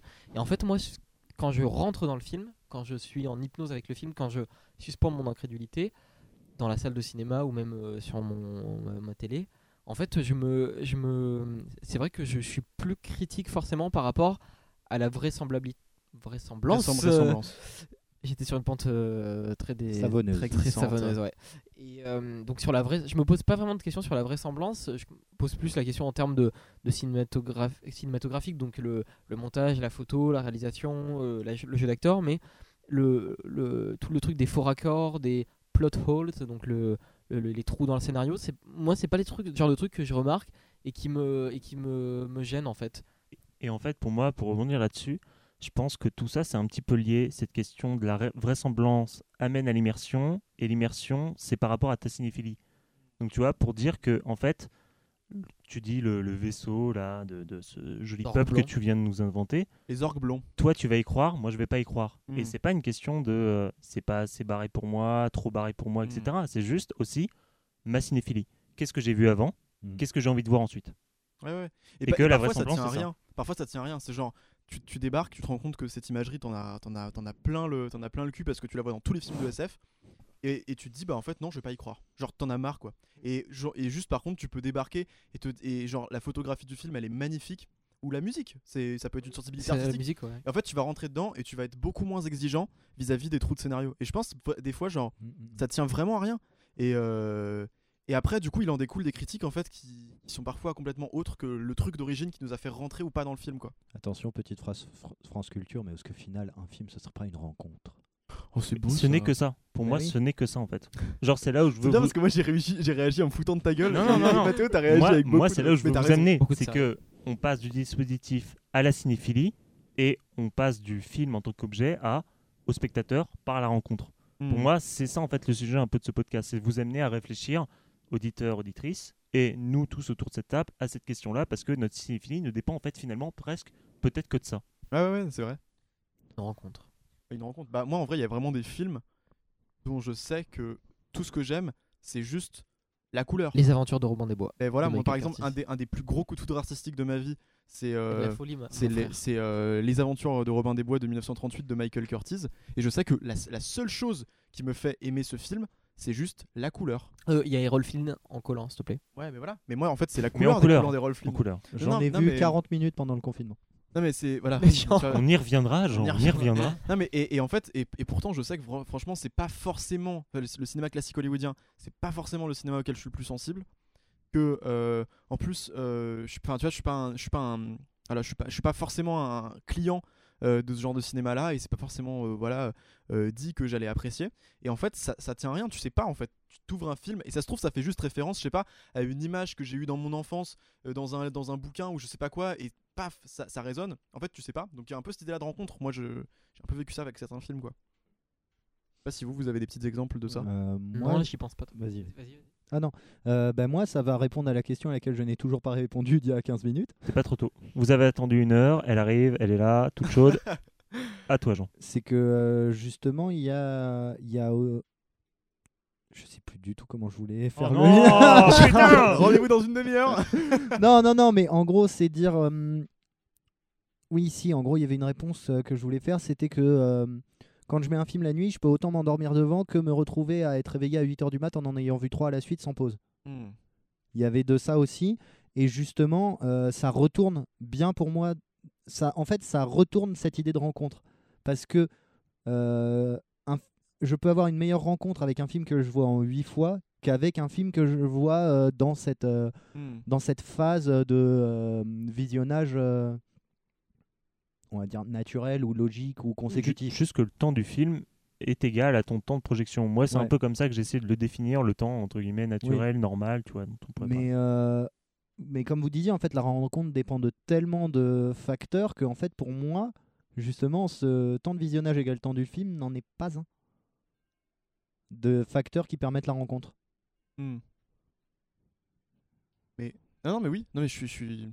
Moi, je, moi, je te suis. Après, je sais pas si les autres euh, te suivent, mais. De la même manière que, pour moi, revoir un même film ne veut pas. Si, ça veut quand même dire qu'il y a eu une rencontre. Si, si, si, pardon. Non, C'est- Ah, non, c'est- C'est des retrouvailles hein, pour moi. bah, pas tous. Non, mais- non. Ah, mais C'est- vrai, pour moi, c'est le bon terme Ah, aussi, mais oui, oui. tu vois. Ah, bah oui. Bah, typiquement, oui, à chaque fois que je retourne dans ma maison, il y a les cinq mêmes films qui seront vus. Et parce que tu as des attentes nouvelles par rapport à ce film-là, parce que tu l'as déjà vu. Des fois, encore pire, tu te dis tiens, j'ai vu cette scène-là, tu revois le film, elle n'existe pas cette scène. Ouais. Mm. Euh, le, bébé, le, le bébé à la fin de Rosemary's Baby, on le voit pas. On Si. voit ses yeux. Si, on le Spoiler. voit. Spoiler, on Si, le on voit le pas. voit. Non, on le voit on voit ses yeux. On le voit pas. ses yeux. On ne le voit pas. On voit pas des. Non, on voit les on yeux ne le voit pas. Et là, je viens d'avoir euh, Antonin. On ne voit pas ce Non, on le voit pas, c'est sûr. On ne voit pas ce bébé. Je l'ai vu il y a pas très longtemps. la On ne voit on pas le ce bébé. Je suis désolé. C'est c'est l'un des. Rosemary's Baby, Baby. C'est comme il dit pas. C'est l'un, c'est l'un des plus C'est comme grands c'est Luc, exemples je suis ton euh, père. un peu euh, psychologiques euh, du C'est l'effet cinéma par Mandela. Attends, attends, attends, mais c'est C'est pas l'effet possible. Vous- pas possible, ça m'a tellement- ne le voit pas. Ça m'a tellement fait Mais flipper Mathéo, là. c'est ce qu'on appelle l'effet Mandela. Oui, c'est vrai. Euh, effectivement. Parce que justement, à un moment, tout le monde pensait que. Mandela était encore vivant et en fait, il était mort il y a 10 ans. C'est ça.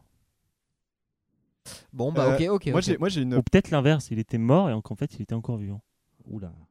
Et là, et là c'est le vrai effet Mandela. Et en fait, tout le monde pense que Mandela existe et en fait, c'était juste Morgan Freeman. Mais euh, ok, donc un autre. Antonin est toujours en train de rechercher Non, non, euh, cette bon. image de qui n'existe comme, pas. euh, Moi j'avais une, image du diable. euh, Oui, Oui, mais il y a les yeux du il diable. y, a les, il y a les yeux du diable, il y a le diable avant, mais on ne voit pas ce bébé. Mais le bébé Et- c'est le diable? Non, À j'ai la pas compris fin, le film à alors. la Le bébé, fin, c'est l'enfant fin, du diable. c'est l'enfant du diable. Ah à oui, la fin, il est dans le berceau. oui, Et l'enfant de sou- Rosemary, merde. Et souvent, quand on parle de cet enfant dans le berceau, on dit Pense- tiens, on voit son visage. Et même moi, j'y ai cru. Et en fait, il n'y a pas cette image dans le Ah ouais, film. c'est parce que tu as, tu as, comment dire, le Oui, film mais- tourne tout le monde tellement autour Oui, voilà, que c'est tu l'as recréé. C'est pas, c'est pas non plus juste une, une création de, de ton esprit ou une rencontre que, que de ton côté. C'est quand une rencontre c'est aussi avec le film et le film joue sur ce trouble et moi j'ai trouvé Non, le mais film et- super. Mais c'est collectif aussi beaucoup. Et, et pour le, le coup, quand on revient sur ce film-là, on a ses attentes nouvelles. Mm. dont on Ouais. parle. Ou même juste quand on raconte la scène à un pote en, en lui disant Mm. tiens, il arrive ça, ça, ça, on revoit la scène. C'est pas comme ça. Ouais. C'est pas comme on le raconte. Et en plus, euh, moi je trouve qu'à chaque revisionnage, tu re-repères des trucs. Surtout dans les comédies doublées en français. Ou t'en- regagnes. Tu vois, j'avais Oui. quelqu'un à la cinémathèque dont je tairai le nom. Des... Il a environ 70 ans, ce bonhomme. hein. Commence qui par disait- D, son prénom. Ça commence par D, ce prénom. Il s'appellerait pas comme ma mère Il s'appellerait comme ta mère. Et qui, me disait, qui me, dis- ça au conditionnel. qui me disait quelque chose d'incroyable, mais qui en fait s'avère. Il y a des films pairs et des films impairs. Des films qu'on apprécie Ah oui, il m'a dit oui. quand on les voit sur des nombres pairs, donc au deuxième visionnage, quatrième, sixième, Ah, et d'autres Ah, qu'on ça. apprécie de manière impaire. Et, et c'est vrai, parce que quand on a une mauvaise expérience du film, on le revoit la deuxième fois, en fait on l'apprécie mieux que la première fois. Puis ensuite on le revoit, en fait on l'apprécie pas. Puis ensuite on le revoit, en fait on l'apprécie. Et c'est un concept assez... Enfin, c'est un- bizarre. Ça fonctionne pas euh, au bout d'un certain point parce que finalement on finit Oui. par. euh, Quand on le voit 150 fois comme Jean, c'est vrai que ça existe- ça n'existe plus. Moi, la 148e fois, j'ai pas de ouf. j'ai pas de ouf aimé. Par contre, la 139e fois. Alors attends, y a, pour le l'occurrence, ça peut être vrai parce qu'il Ah ouais y a des fois où dans les centaines, je l'ai vu au studio Galand et j'ai détesté. Ah ouais, Mais ça c'est à cause de l'expérience. Ouais, parce que le studio Galant, c'est quand même une visionnage. Il y a des gens qui venaient de chercher, qui Bah, venaient de mettre de la c'est que crème des dans le blagues slip. empruntées à des trucs que je voyais enfant. Ouais. C'est que des blagues canal des années 90. Mm. Moi, j'ai une question un petit peu euh, subsidiaire. Est-ce que tu me laisserais euh, faire une petite inflexion à ton conducteur, mon cher Mathéo? Un flex, un flex. Et c'est c'est- Quel c'est toi le présentateur, Nicolas. hein? Non, Ah, mais toi le- le- ton conducteur avec euh, les différentes étapes du podcast. Est-ce que moi, je peux y glisser une étape de mon cru? Mais en fait, moi je n'ai pas de fil conducteur, je veux juste un moment nous amener à la Covid. D'accord. La D'ailleurs, Covid. euh, D'ailleurs, il y aura un petit point. euh, Il y aura un petit point. La Covid ou le Covid? Bah les deux. Ah, et attends, Eh t'as bah, t'as- t'as- techniquement, c'est la t'as eu Covid. les Est-ce qu'on résultats suit du- l'État? du Est-ce qu'on suit l'État? Vous êtes sûr de vouloir suivre l'État? C'est pas l'État, Ok, c'est là, on est l'Académie- sur des ondes c'est pirates. l'Académie Les deux disent les deux. Du coup, Jean, t'as eu le Covid ou pas? J'ai jamais fait de test. Ah, d'accord. Mais Vas-y, euh, Nicolas. vraiment, c'est intéressant ou pas? Non, voilà. Mais euh, dans tout ce qu'on discute, euh, on discute en fait de tout ce qui nous a construit personnellement par rapport à notre cinéphilie.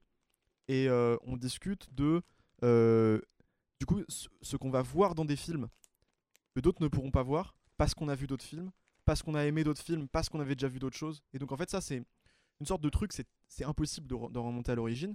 Et par contre, c'est possible de, entre guillemets, de cartographier sa sensibilité artistique et de dire, euh, moi, j'ai envie de relier tel artiste à tel artiste, même s'ils viennent pas du tout de la même époque, etc.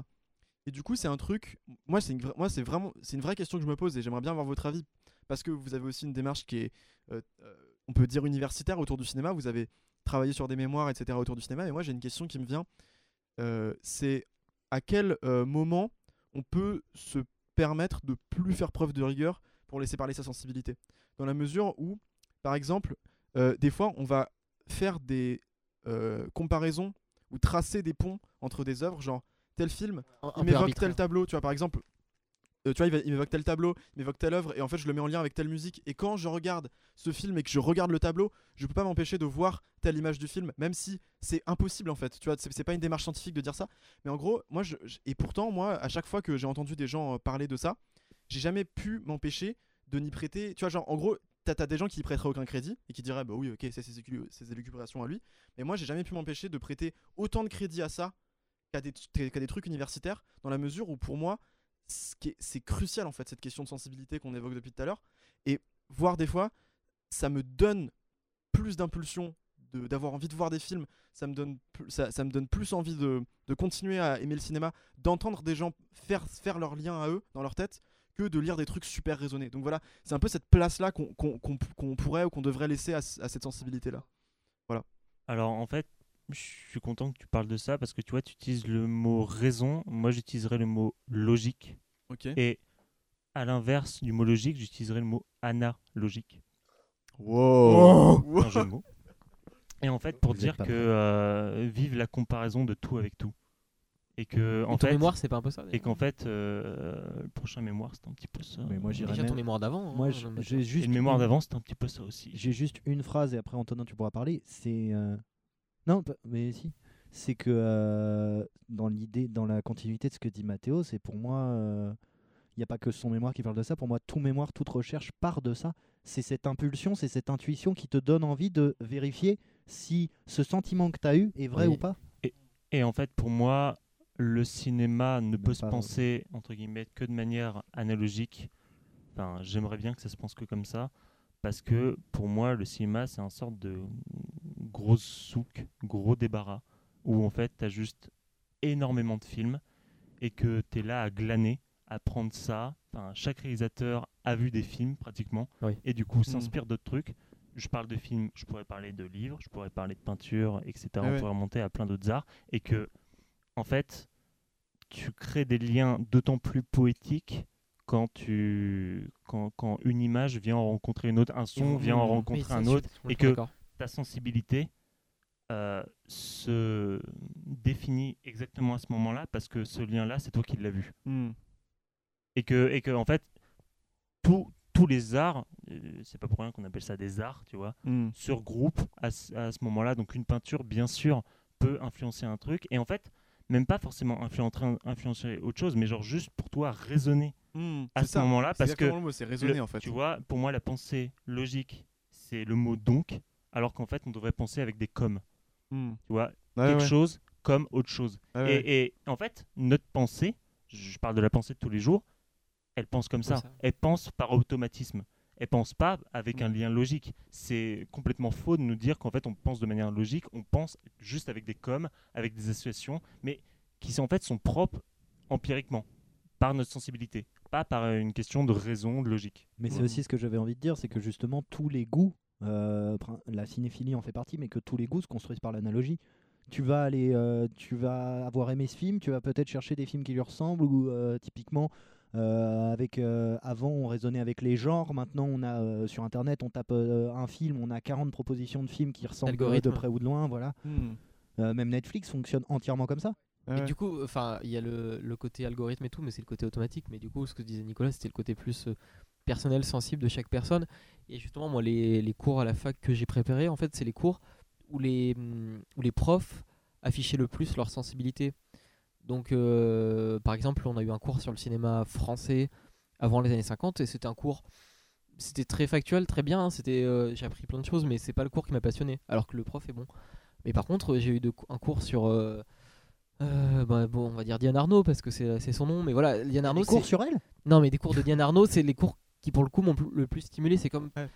Alors Et- et c'est alors, mon essaie, essaie de définir un peu Arnaud, les en gros, c'est une personne qui qui, euh, qui euh, aime euh, beaucoup de choses, de différentes euh, nationalités, différentes époques, et qui aime beaucoup le, le cinéma un peu surréaliste, fantastique, euh, qui- et qui travaille beaucoup sur les motifs. Donc, par exemple, elle a travaillé sur euh, le changement de tête, les, les personnages qui changent de tête dans les films, les, les faux réveils, donc les, les gens qui se réveillent pour de vrai, pour de faux euh, dans les Ils films travaillent dans leur rêve, quoi. Et euh, ils se réveillent dans leur rêve, voilà. Et euh, la- le, son dernier cours, c'était re-rencontre et recréation. Donc en fait, la rencontre amoureuse et euh, comment on peut imaginer une rencontre amoureuse, la remodeler, la refaire. Donc elle travaille beaucoup sur ça, sur le, le- les cinémas de l'imaginaire et euh, la le différence entre l'imaginaire et la réalité. Et elle, elle te tisse des liens entre des films de différentes époques, différentes nationalités, pas du tout le même courant. Et c'est passionnant parce que du coup, tu es, un peu dans son esprit, mais en même temps, tu es dans l'histoire du cinéma, tu es, entre les deux en fait. Et alors, du coup, juste le dernier, deuxième prof, le gars je voulais parler, du coup, qui est beaucoup plus dans une démarche historique, donc c'est euh, Berthomieux, donc qui a été mon, mon directeur de mémoire. Pour le coup, il est plus dans une démarche historique, mais ce que j'aimais dans le ce- cinéma hollywoodien. spécialiste du cinéma hollywoodien, mais justement, le fait qu'il soit spécialiste du cinéma hollywoodien, dans, les, dans ses cours, il, il se cachait pas du tout du fait que c'était le truc qui le passionnait le plus. Et du coup, il y avait espèce une espèce d'amour du cinéma hollywoodien où en fait, quand il commençait à te parler d'un sujet, il t'embrayait sur le, directeur photo de tel truc, le, le, le studio qui a fait tel genre de film à cette époque et le, compositeur et tout. Et en fait, c'est peut-être des liens historiques, mais du coup qui, dé- qui dérivaient complètement et qui du coup t'amenaient au cœur de sa, de sa cinéphilie, de sa, de sa culture, de son savoir. Et du coup, je pense que les deux sont, sont vraiment intéressants de, de ces deux genres de profs. euh, voilà. Hmm. Alors là, y avait Bah, je crois que. Jean voulait parler avant, mais si. Moi, c'est juste un truc euh, qui va peut-être vous aiguiller en fait sur la grande question que vous posiez aussi. C'est euh, mais qu'est-ce qui est donc euh, bizarre avec Jean? Euh, C'est que euh, Ce sera le titre de, de ce mais oui, il faut que le titre ce soit ça, ce soit un truc dans ce style. Qu'est-ce qui cloche avec Jean? Mais oui. Et euh, mais Qu'on a fait au bon Dieu pour Jean? Mais euh, c'est que Diane Arnaud, euh, je pense que c'est euh, la prof qu'on a eu euh, tous dans notre fac qui a la cinéphilie la plus proche de la mienne.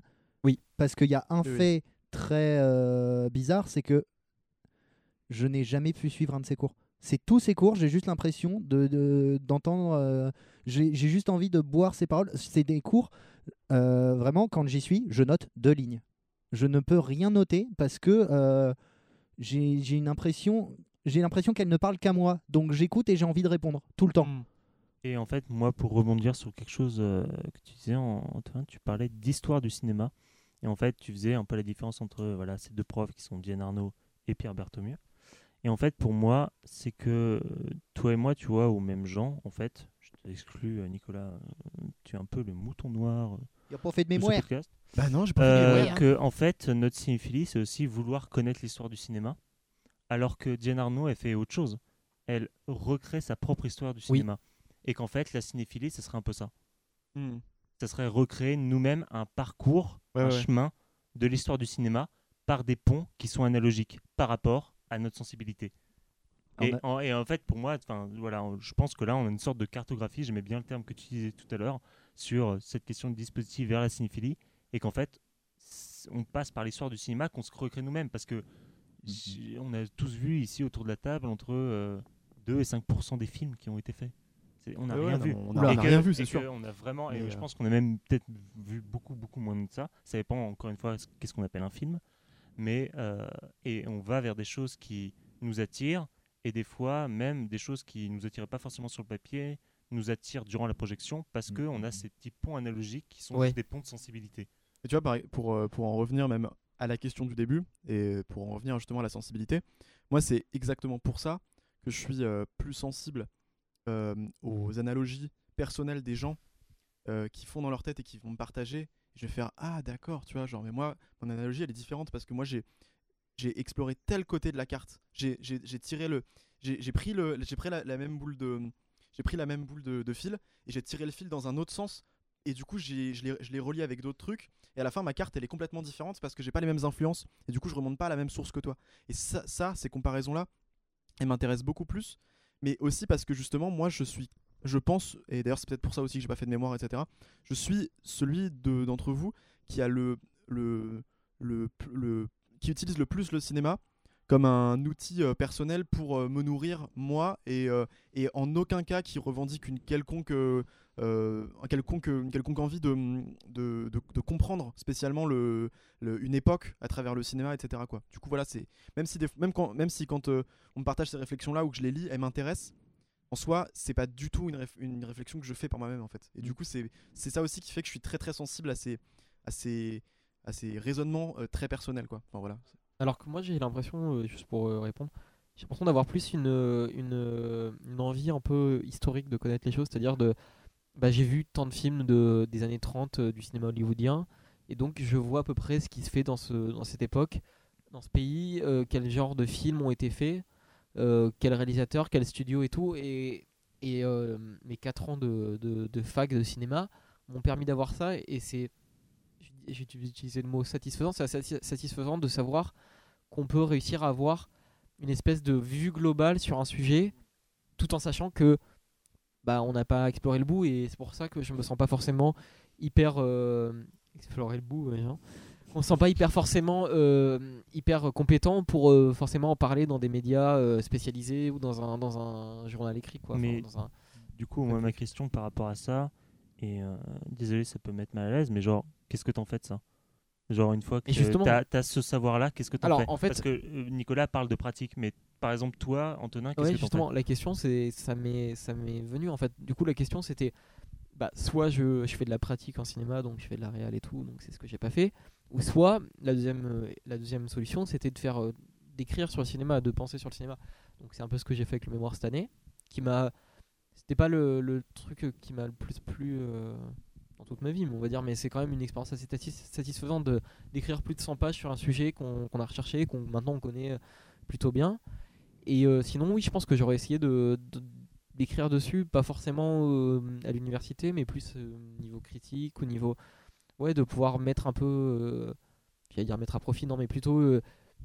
Utiliser euh, plutôt c'est plutôt pas plutôt mettre à profit mais c'est plutôt le fait que en fait on voit tellement de films dans ce dans cette époque dans ce dans on, commence à connaître tellement ce- cette zone du cinéma qu'en fait à un moment on a besoin de de mettre par écrit ce qu'on pense parce qu'on forcément quand on voit des films et qu'on commence à en voir, on commence à, comme disait Nicolas, à tisser des liens et euh, à penser un, un espèce d'horizon euh, qui nous est propre et qu'on a envie de mettre en, en, en écrit quoi. Mais du coup voilà.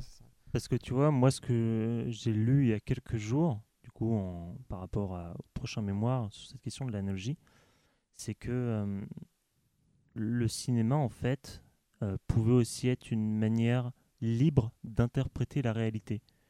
Et que euh, ce que tu pouvais faire avec ce cinéma, outre écrire et la pratique, c'était juste de exprimer t'exprimer toi par rapport à ta sensibilité, je veux dire, mais aussi montrer aux gens que euh, on pouvait s'exprimer avec ces formes-là et que euh, notre pensée était capable de s'exprimer de cette manière-là, avec ces formes-là. Alors justement, ouais, c'est vrai que je l'ai pas dit parce que c'est vrai que moi je suis plus envoyé sur l'écrit, mais c'est vrai que moi ma pensée et ma présence euh, au monde et euh, par rapport aux autres, ça se construit aussi sur le cinéma. C'est-à-dire que en fait, le fait de voir des, des films, c'est tellement prégnant dans ma vie et c'est tellement une, une part importante de ce que je fais euh, tous les jours que en fait euh, le, le monde, bah, ma vision sur le monde extérieur et, et ça passe à travers les films. Donc euh, oui, le, le monde, je le pense par rapport aux films. Donc je pense que ouais, ça je le fais un peu.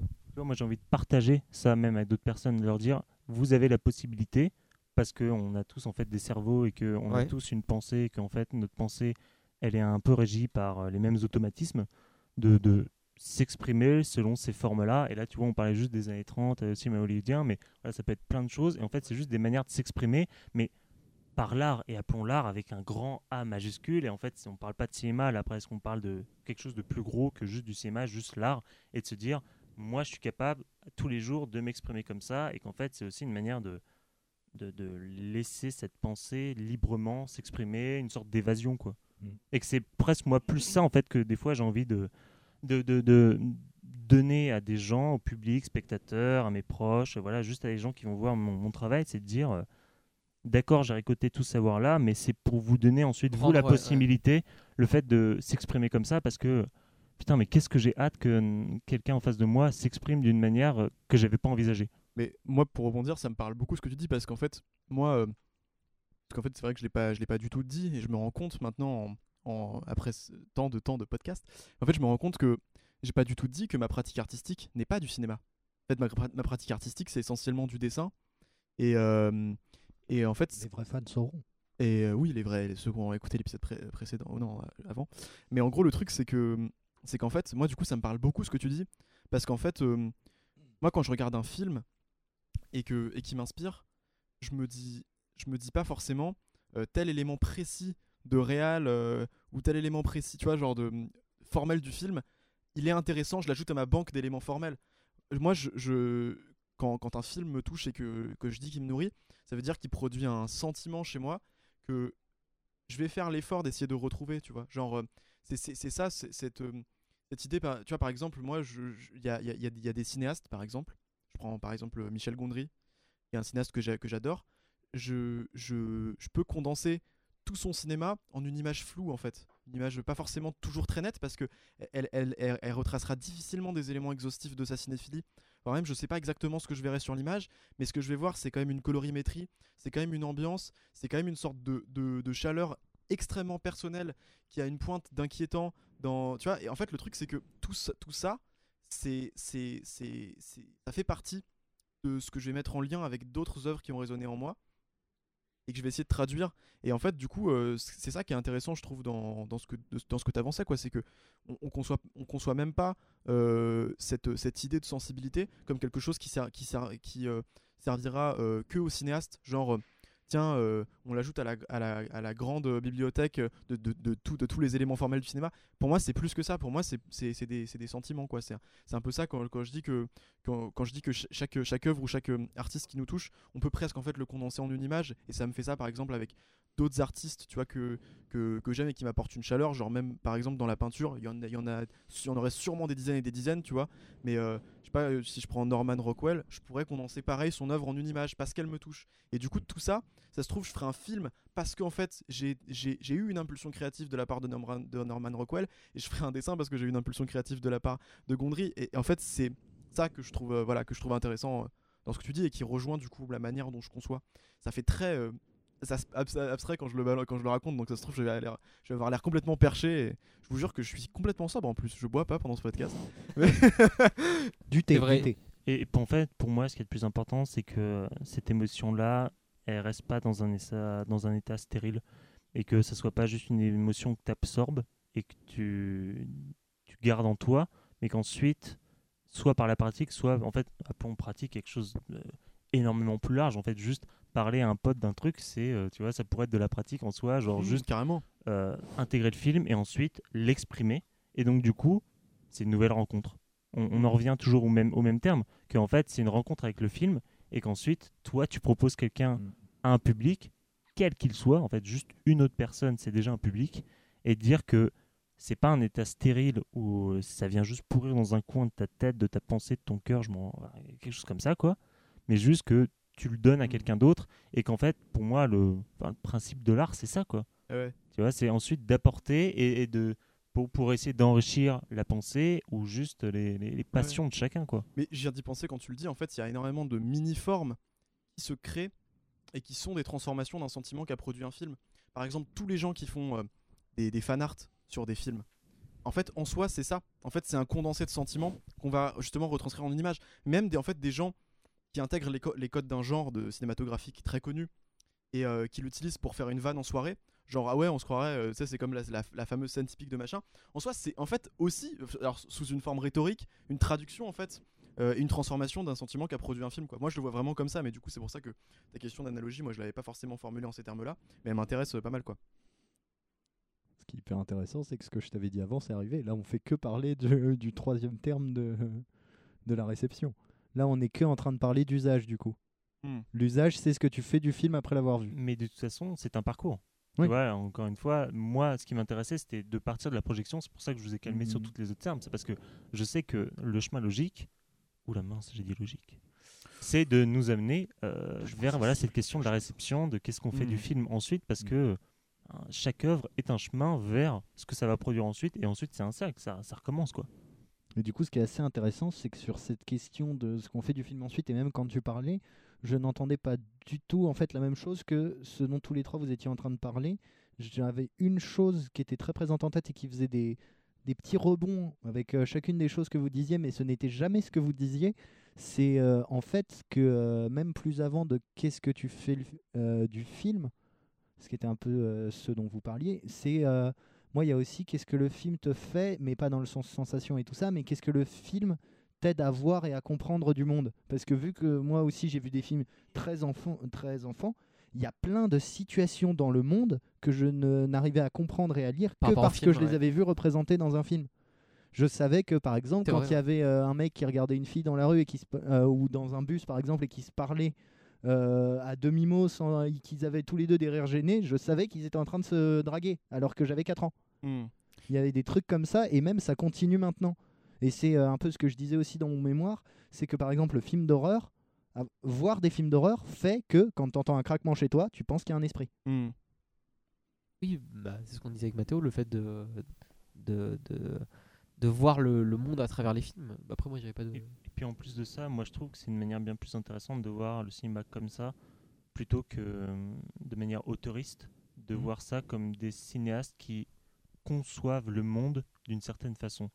Je pense Juste que de, les deux de sont manière. vrais, mais tout est. Enfin, les deux sont vrais. Les quand deux même. sont vrais, mais tu vois, si juste on parlait de terminologie, je préférais parler de concepteur de monde que tu vois d'auteur, parce que pour moi, c'est tiens, ce cinéaste-là a Ah une oui. manière timide de voir le monde, tiens, il a, il a, il a, il est misanthrope, tiens, etc. Et qu'en fait, on pourrait essayer de décrire euh, plutôt que par des motifs euh, formels, etc. Plutôt des, des manières, tiens, lui, il est euh, centrifuge par rapport au monde, centripète par rapport au monde, ce qui sont des termes, voilà, qui font un peu pédant, mais en fait, c'est ça, c'est est-ce que on est au contact, est-ce qu'on est loin, et en fait, ensuite, ça se traduit par des formes. Est-ce qu'on utilise la longue focale, la courte focale, et que Hmm. pour moi, chaque, chaque cinéaste a des conceptions au monde, que ça soit religieuse, que- qu'elle soit sociale, qu'elle soit politique, et que des fois, je trouve ça plus intéressant parce que rien que de dire ça, j'ai envie d'écrire plus de choses sur ces gars-là que de dire c'est un auteur et que dans ces films, il y a des escaliers. On revient à une autre idée qu'on avait dit euh, dans des discussions de bar un petit peu. On avait à un moment parlé de cette idée de film comme écosystème et cinéma comme écosystème. Et je trouve qu'on revient vachement sur ça là. Et c'est une idée qui, moi, me parle toujours autant. Et justement, vous disiez rentrer dans l'univers du film. Mais pour moi, c'est vraiment ça. On rentre dans une, dans une forme de vie où il y a tout, mais pas pareil. Hmm. Il y a quelque chose comme ça. Il y a, et pas forcément dans le décalage, mais c'est vraiment. On sait que c'est pas la vie qu'on voit. Hmm. Et la suspension d'incrédulité, elle est aussi ça, c'est ouais. rentrer dans un écosystème pour moi, un truc où euh, même s'il y a des faux raccords, même si ça fait pas sens à des moments, tout fait sens parce Oui. qu'on te le donne comme un Globalement, ouais. Hmm. Ouais, ouais, carrément, ouais. C'est vrai que moi, il y a vraiment cette, cette, cette, euh, cette idée-là qui me, qui me vient aussi quoi, quand, euh, quand j'ai certains cinéastes en tête. Quoi.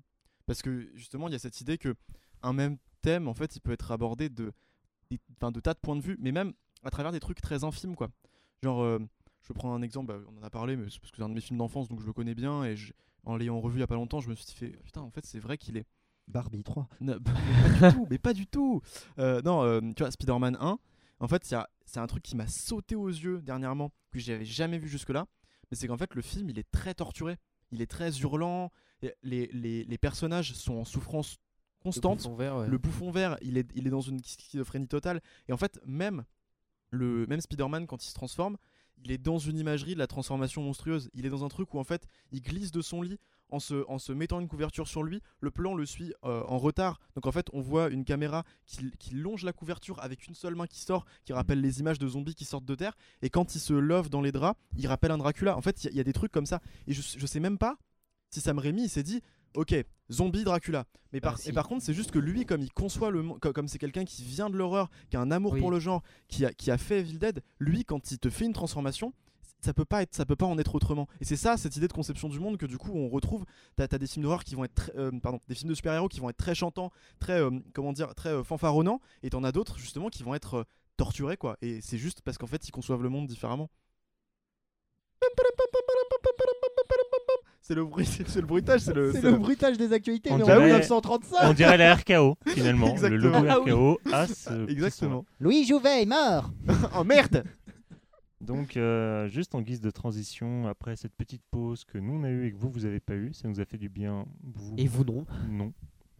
Euh, on parlait au tout début de ce podcast de euh, c'est quoi votre cinéphilie Et en fait, finalement, au bout de euh, une heure et demie, je sais pas à combien on en est, on verra bien au montage. euh, Nicolas a répondu, Antoine a répondu, Jean a daigné répondre à un moment.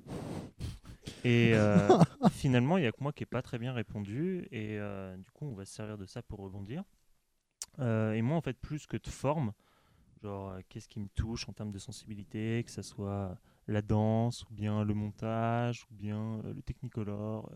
Voilà, on pourrait citer plein de trucs que j'aime bien, mais Ou l'amour. euh, c'est ou l'amour, mais euh, ça, j'espère que tout le monde aime l'amour. Ça serait cool. Si jamais y je chante la vie, je ne suis qu'amour. Euh, plutôt que de parler de ça, c'est pas c'est pas très intéressant, ou bien juste on fait un podcast sur moi. Mais bon, euh, Oh ce serait. Moi, je Nous donne ça pas des chiant. idées, nous donne pas des idées. Euh, en fait, moi, j'aimerais plutôt vous parler d'autre chose, qui est que euh, je trouve que l'appréciation d'un film, c'est quelque chose qui s'accroît quand il y a quelque chose qui m'échappe dans sa construction. Et que je pressens qu'il s'agit là, en fait, plutôt d'une invention toute particulière, parce qu'elle exploite des moyens propres au cinéma, et que, euh, en plus du reste, capte mes émotions à un plus haut niveau, parce que euh, je me sens dépassé et complètement englouti par ce que je viens de voir. Et c'est cette idée de dépassement, en fait, qui finalement, outre ces formes qui m'intéressent dans le cinéma, euh, dont j'ai un peu cité euh, un début de liste, me, me plaît. Quoi. Je- quand je me fais dépasser par le film, j'arrive pas à le, le ouais. conscientiser. Le totaliser. Est-ce que- tu arrives à identifier justement les éléments dans un film qui te, qui te produisent cette- cet effet d'être dépassé? Des fois oui, des fois non. Et en fait, j'aimerais ne pas pouvoir les Mhm. déterminer. Parce qu'à partir du moment où j'ai mis mon doigt dessus, bah, ça marche plus. Vu que forcément, je suis plus englouti, vu que j'arrivais à mettre un mot dessus. Alors qu'en Mhm. fait, toute la beauté de l'art, c'est aussi quand tu n'arrives pas à mettre un mot dessus. T'es partisan de dire que quand on réfléchit trop à un film, on, on en perd le- la saveur? Non, mais on transforme la saveur. C'est plus une saveur d'enfant, c'est une saveur de, de quelqu'un qui fait de la recherche. savant. Ouais. De savant. Et que c'est un autre plaisir. Mais on perd quelque chose de très enfantin, très terre à terre. Euh, et du coup, pour moi, quelque chose qui va dans. euh, on a déjà dit le mot immersion, on pourrait appeler ça hypnose, on pourrait appeler ça rêve éveillé. Moi, c'est un terme que j'aime bien. euh, voilà, rêve éveillé. Et, euh, et qu'en fait, à partir du moment où on perd ça, on obtient du savoir. Mais ce savoir, on l'a déjà dit un peu plus tôt, il faut en faire autre chose. Ça peut pas rester comme ça. Et moi, ça me fait un peu de peine. Je trouve ça un peu triste de perdre cette sorte d'âme d'enfant, de- d'incrédulité euh, devant le film. Quelque chose qui te dépasse, que tu n'arrives pas à conscientiser, tu n'arrives pas à mettre les mots dessus. Et en même temps, c'est cool parce que déjà, ça flatte ton ego vu que tu arrives à mettre un mot dessus et qu'on adore tous euh, un petit peu flatter notre ego. Même si moi, j'essaye de le calmer un peu. C'est pas trop, euh, trop mon kiff. Mais, euh, mais c'est un autre plaisir. Tu vois, c'est pas quelque chose que tu perds. Tu perds pour gagner autre chose. Hmm. Ok. Et que du coup, moi, ma cinéphilie, outre toutes ces formes-là, ce que j'aime, c'est pouvoir être dépassé. Ouais. Mais est-ce que t'as- parce que on a tous finalement, on a fini par citer un petit peu des films quand même. Toi, t'as un exemple de peut-être qui permettrait d'être plus éclairant sur. euh, Ah, ça sera pas plus éclairant, ça vous en dira juste un peu plus sur moi. C'est Ouais, juste. euh, mais carrément, parce que tu parlais de. Gondry tout à l'heure, Eternal Sunshine of the Spotless Mind, Ouais. c'est tout à fait ce truc-là. Et euh, pour rebondir sur ces questions de dispositif, je peux pas le regarder avec quelqu'un d'autre. Je peux pas le regarder en salle. Je peux le regarder que chez moi, dans ma chambre, seul, dans mon lit, devant mon ordinateur. Et à un moment, et c'est un moment qui arrive très vite, à partir de 10 minutes, je ne peux plus englober le film. C'est un film qui me dépasse et qui Oui. est plus fort que moi. Et euh, je, je comprends toujours pas ce que j'aime dans ce film. Et qu'en fait, ça m'intéresse pas de savoir ce que j'aime dans ce film. Si un jour on me propose de faire un exposé, euh, ou un dossier, ou un mémoire, etc., je n'utiliserai pas ce film. Parce que ça ne m'intéresse pas de savoir ce qui me touche au plus profondément dans ce film, parce que je veux le garder intact. D'accord. Et justement, est-ce que T'as pas l'impression de, à force d'étudier le cinéma, d'avoir fait 4 ans de, de, de- en fac de cinéma, de- d'être à Louis Lumière maintenant, et d'avoir vu tant de films, t'as pas l'impression de perdre un peu Matteo cette... Palma est à Louis Lumière. Oui, pardon. Une euh, nouvelle. Mais je suis entouré par bientôt peut-être trois personnes en ENS. Oui, c'est vrai. Peut-être vrai. trois- au moins deux, peut-être trois. Mais euh, est-ce que t'as pas l'impression d'avoir euh, perdu cette... euh, enfin, c'est la question que je me pose aussi. Au bout d'un moment, il y a un point de rupture où on perd notre euh, âme d'enfance et notre innocence par rapport au film, et où euh, la connaissance vient empiéter. Alors moi, je, me fais cette réflexion parce que j'avais parlé avec mon directeur de mémoire, Monsieur Pierre, Pierre qui m'avait dit que lui, en fait, il avait tellement vu de films, il avait tellement étudié, il est prof de cinéma et tout, que cette euh, espèce de d'émotion primaire, il la retrouve lui dans la musique parce que c'est un, un domaine qu'il connaît moins, il connaît bien, mais qu'il connaît moins et qu'il il est moins expert et du coup euh, c'est une émotion différente. Est-ce que toi t'as pas peur de la perdre ou est-ce que tu l'as déjà perdue? Je sais pas. Moi Non, je, je je je sais, vais- je pourrais pas répondre à cette question. Est-ce que je, je sais pas encore. Moi, je répondrai en plusieurs temps. Euh, déjà, sur ce que dit euh, Pierre Bartholomew par rapport à la musique, je suis complètement d'accord avec lui. Et ce pourquoi je m'intéresse, par exemple, à la peinture depuis quelques temps, c'est parce que j'ai pas le langage de la peinture. Ouais, ok. Et que de plus en plus, je commence à m'intéresser à la musique. J'entends théorie de la musique, histoire de la musique, et que de plus en plus, je commence à avoir un vocabulaire de la musique et du coup à comprendre le langage, la langue de la musique, et que ça me touche de plus en plus, un peu moins, mais on est à une échelle vraiment toute petite. Mais pourquoi? Parce que l'art cinématographique est un art formel qui repose sur des figures, sur de la représentation, c'est des choses qu'on voit tous les jours. La musique, c'est un autre langage complètement métaphorique. Et si on ne comprend pas ce que c'est une quinte, de la dissonance, etc., qui sont des termes un peu barbares, mais une fois qu'on a compris ce langage-là, on peut mieux le concevoir. Le, en fait, c'est juste le mettre sous, un, sous une sorte de dôme, sous une sorte de, de coupole, qui est en fait notre connaissance, qui permet de, de- de, voilà, mettre sous vide quelque chose. Bien sûr que euh, à partir du moment où on arrive à faire ça, on est moins dépassé par la chose. Et que je comprends très bien, voilà, Sperberto mieux qui, qui dit euh, la musique me fait ce- ce- ce- ces sentiments-là. Mais à partir du moment où on a fait le tour de la musique, on, on va passe à voir autre un autre, un autre Après, art, etc. Et je me demande si la, la musique c'est pas différent parce que c'est pas un art comme tu disais, c'est pas un art de la représentation. C'est pas que c'est différent, c'est que c'est- plus difficile d'en faire le tour. Oui, voilà, c'est ça. Oui, oui. et que ça demande plus de encore encore plus de bagages de connaissances parce que en fait pour moi le cinéma tu as déjà un bagage à la base qui est juste tu vois avec tes yeux Oui. et c'est un art visuel et que et, et que ça repose sur la réalité Le- le- dans, dans le sens où tu as une caméra Ouais, elle ouais. filme quelque chose qui est sur le tournage et bien présent et là il Ouais. y, a- il y a plein d'anti-exemples hein, Oui, non, mais euh, mais- globalement, mais, tu vois, globalement, c'est ça le cinéma. Et que, en fait, vu qu'on voit, nos yeux, c'est un peu comme des caméras, un Ouais. peu quand même. Et que nous-mêmes, on fait du montage. Là, je te regarde, je regarde euh, Nicolas, je regarde Jean. en clignant J'ai les fait, yeux aussi. j'ai hein. fait du montage en clignant deux Ouais. yeux aussi. Parce que tu as, recomposé l'espace sur un même temps. Et donc, etc. pour Enfin, moi, déjà, tu arrives à concevoir un petit peu de ce que c'est le cinéma. Tu vois, juste, euh, on va pas Et la musique c'est différent. ouais. Et la musique, c'est différent parce que c'est quelque chose qui, qui se base purement sur de la métaphore et ça, enfin, c'est autre chose. Et euh, par rapport à est-ce que j'ai perdu ça? Moi, je pense que je l'ai perdu globalement. Ça me rend triste et à un moment, il y a un film qui me dit qu'en fait, je l'ai pas perdu. Oui, et- la, et petite, ce- la petite étincelle Et ce d'espoir. euh, film-là, il arrive euh, une fois tous les trois jours, une fois tous les mois, tous les ans. Non, Je, je- an, c'est c'est un peu gros, mais je crois que le plus gros que ça m'ait jamais fait, c'est peut-être ouais, 5-6 mois. Et bizarrement, c'est pile la période dans laquelle je suis. Et ça fait, genre, avant, il y a un film, il y a quelques mois, qui m'a fait cet, cet effet-là. C'était quoi? Et, et en fait, quand je te dis il y a un film, c'est pas il y a un film, c'est il y a un segment de film. Parce que Ah. un film qui me fait ça tout entier, ça n'est pratiquement jamais arrivé. Et quand je dis pratiquement, je dirais juste qu'il y a à peu près Eternal Sunshine ou Spotlight Man qui me l'a fait. Faust de Murnau, la liste, ça reste là. C'est que, mis à part ces deux films-là qui, sur presque toute leur durée de projection, m'ont plongé dans une transe, et là, moi, j'ai envie de parler, tu vois, de sous-motricité, de être là et en même temps être ailleurs, euh, etc. C'est que c'est plein d'oxymores qui sont assez jolis à dire sur le papier et qui, en fait, vrai. sont, euh, cet état d'hypnose. Finalement, mis à part ces deux films-là, je l'ai ressenti sur des scènes. Et c'est le cinéaste que j'apprécie le plus qui, parlait de ça, qui s'appelle Kurosawa, qui disait que euh, euh, finalement, ces états de transe, c'était des états de cinéma. Et que, en fait, il n'y avait aucun film qui était du cinéma du début à la fin.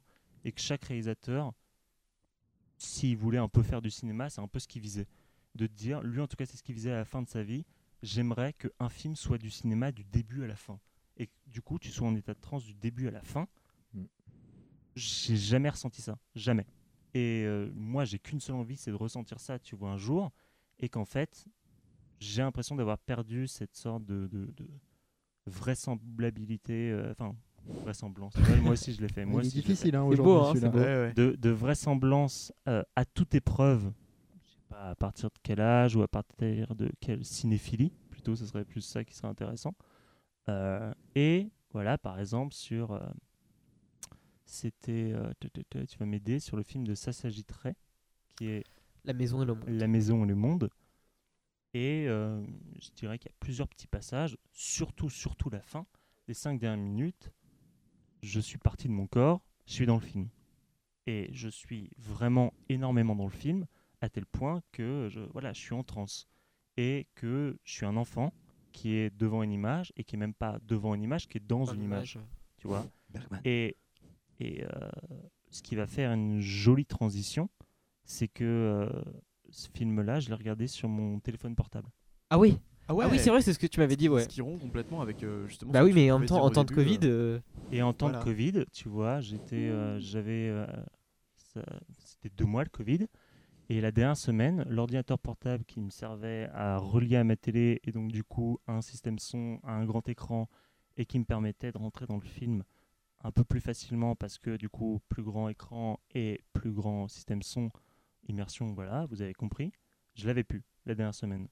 Par contre, j'avais quand même envie de regarder les films parce que euh, euh, la personne qui avait cet ordinateur portable là me permettait de passer des super euh, journées et euh, cette personne n'était plus là et du coup je m'ennuyais un petit peu ah oui. et donc du coup je me suis dit je vais pas m'arrêter de regarder des films au contraire je vais quand même continuer de regarder des films et je vais en avoir un ou deux par jour voilà je vais, je vais y aller quoi Mais j'ai plus ça donc qu'est-ce que je fais?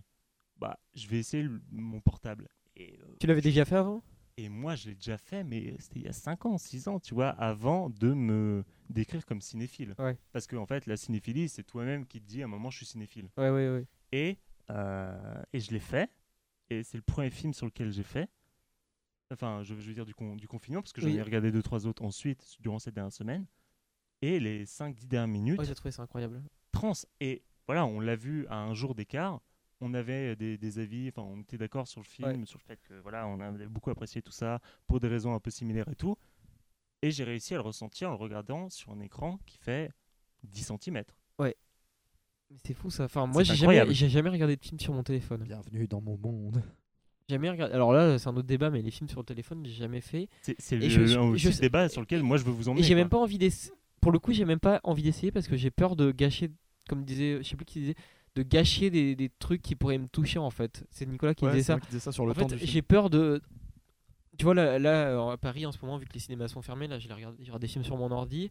Et déjà, je me dis que les films que je regarde sur mon ordi, bah, je les apprécie moins que si je l'avais vu sur une télé ou sur une salle de cinéma. Enfin, sur un écran de cinéma. Alors, les voir sur un écran de téléphone, franchement, je suis d'accord avec toi. faudrait essayer, mais Et, et en fait, j'étais dans une position j'avais tellement envie de voir des films aussi, non ça et euh, il était un peu tard dans la nuit, j'étais seul dans mon lit et c'était une manière euh, genre euh, comment dire comme un très bon compagnon Ouais. ou un ou un être aimé ou tu vois quelque chose comme ça. J'ai mis mon casque Mubi. et à- avec euh, cette plateforme Mubi et j'avais l'impression d'être en intimité avec le film Ça, c'est cool. parce que il était dans ma main sur un écran qui faisait 10 cm. J'étais obligé de me rapprocher de lui. J'avais mon casque sur les oreilles, donc du coup, c'était pas un son qui se répercutait dans la salle, mais qui allait Ouais. directement dans, Dans- ma tête. ouais. Et que du coup, j'avais l'impression d'être vraiment, avoir un lien intime avec ce film et de devoir d'autant plus me concentrer. Parce que comme tu dis, pour pouvoir être en immersion avec ce film-là, j'avais besoin de me dire, ok, je suis dans ce film, rien d'autre. Il faut vraiment que mes oreilles et mes yeux soient concentrés là-dessus. Et ça- à un moment, ça a marché. De manière assez magique, mais je le ressentais, tu vois, avant, je sentais que j'en étais capable ce soir de le faire, tu vois, de faire ce pas. Après, c'est peut-être le film aussi, parce que c'est un film euh, qui se passe pas mal en intérieur, qui se qui s'inspire pas mal du théâtre. Peut-être que ça se prêtait Sûrement, plus sûrement.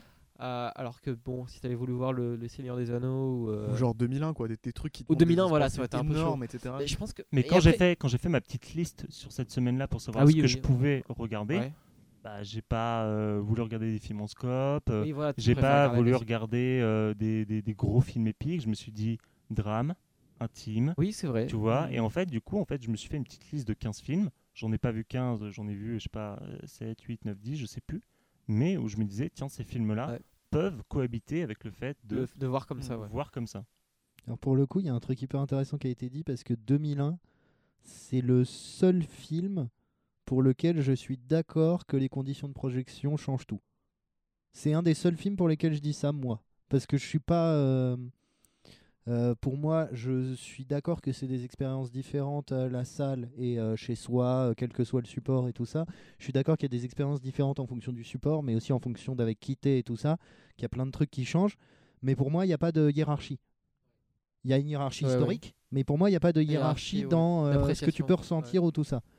Et Mais c'est euh, c'est ça le problème, c'est de penser en termes de hiérar- Mm. hiérarchie. Il faut arrêter de penser de cette manière-là. Oui, Alors, et en fait, ce qui compte, en c'est fait, ce juste que je faisais un, un peu avant et que je tends de plus en plus à éradiquer parce que je me rends compte que en fait, c'est bête. Tu vois, c'est un peu pédant, c'est tu sais, de se dire euh, je suis plus malin que les autres parce que j'ai compris qu'il y avait ça, alors qu'en fait, il n'y a pas de hiérarchie. C'est pas vrai. Il y a des manières de voir les films.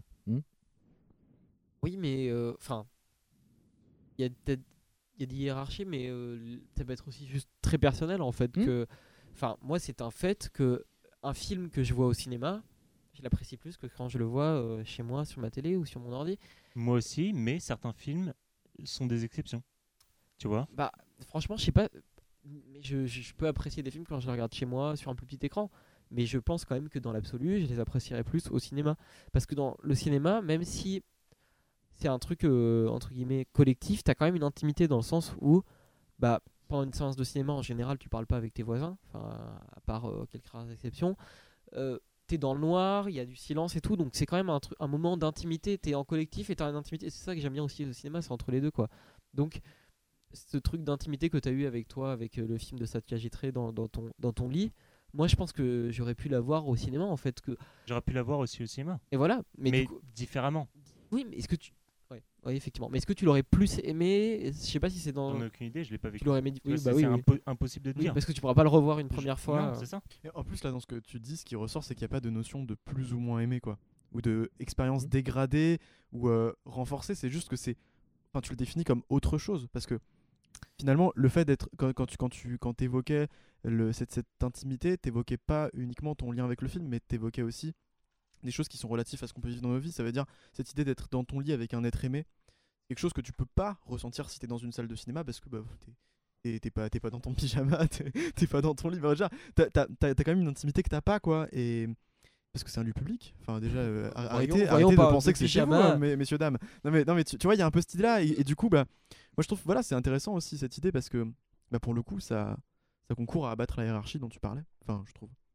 De dire c'est autre chose, c'est pas mieux, c'est pas moins bien.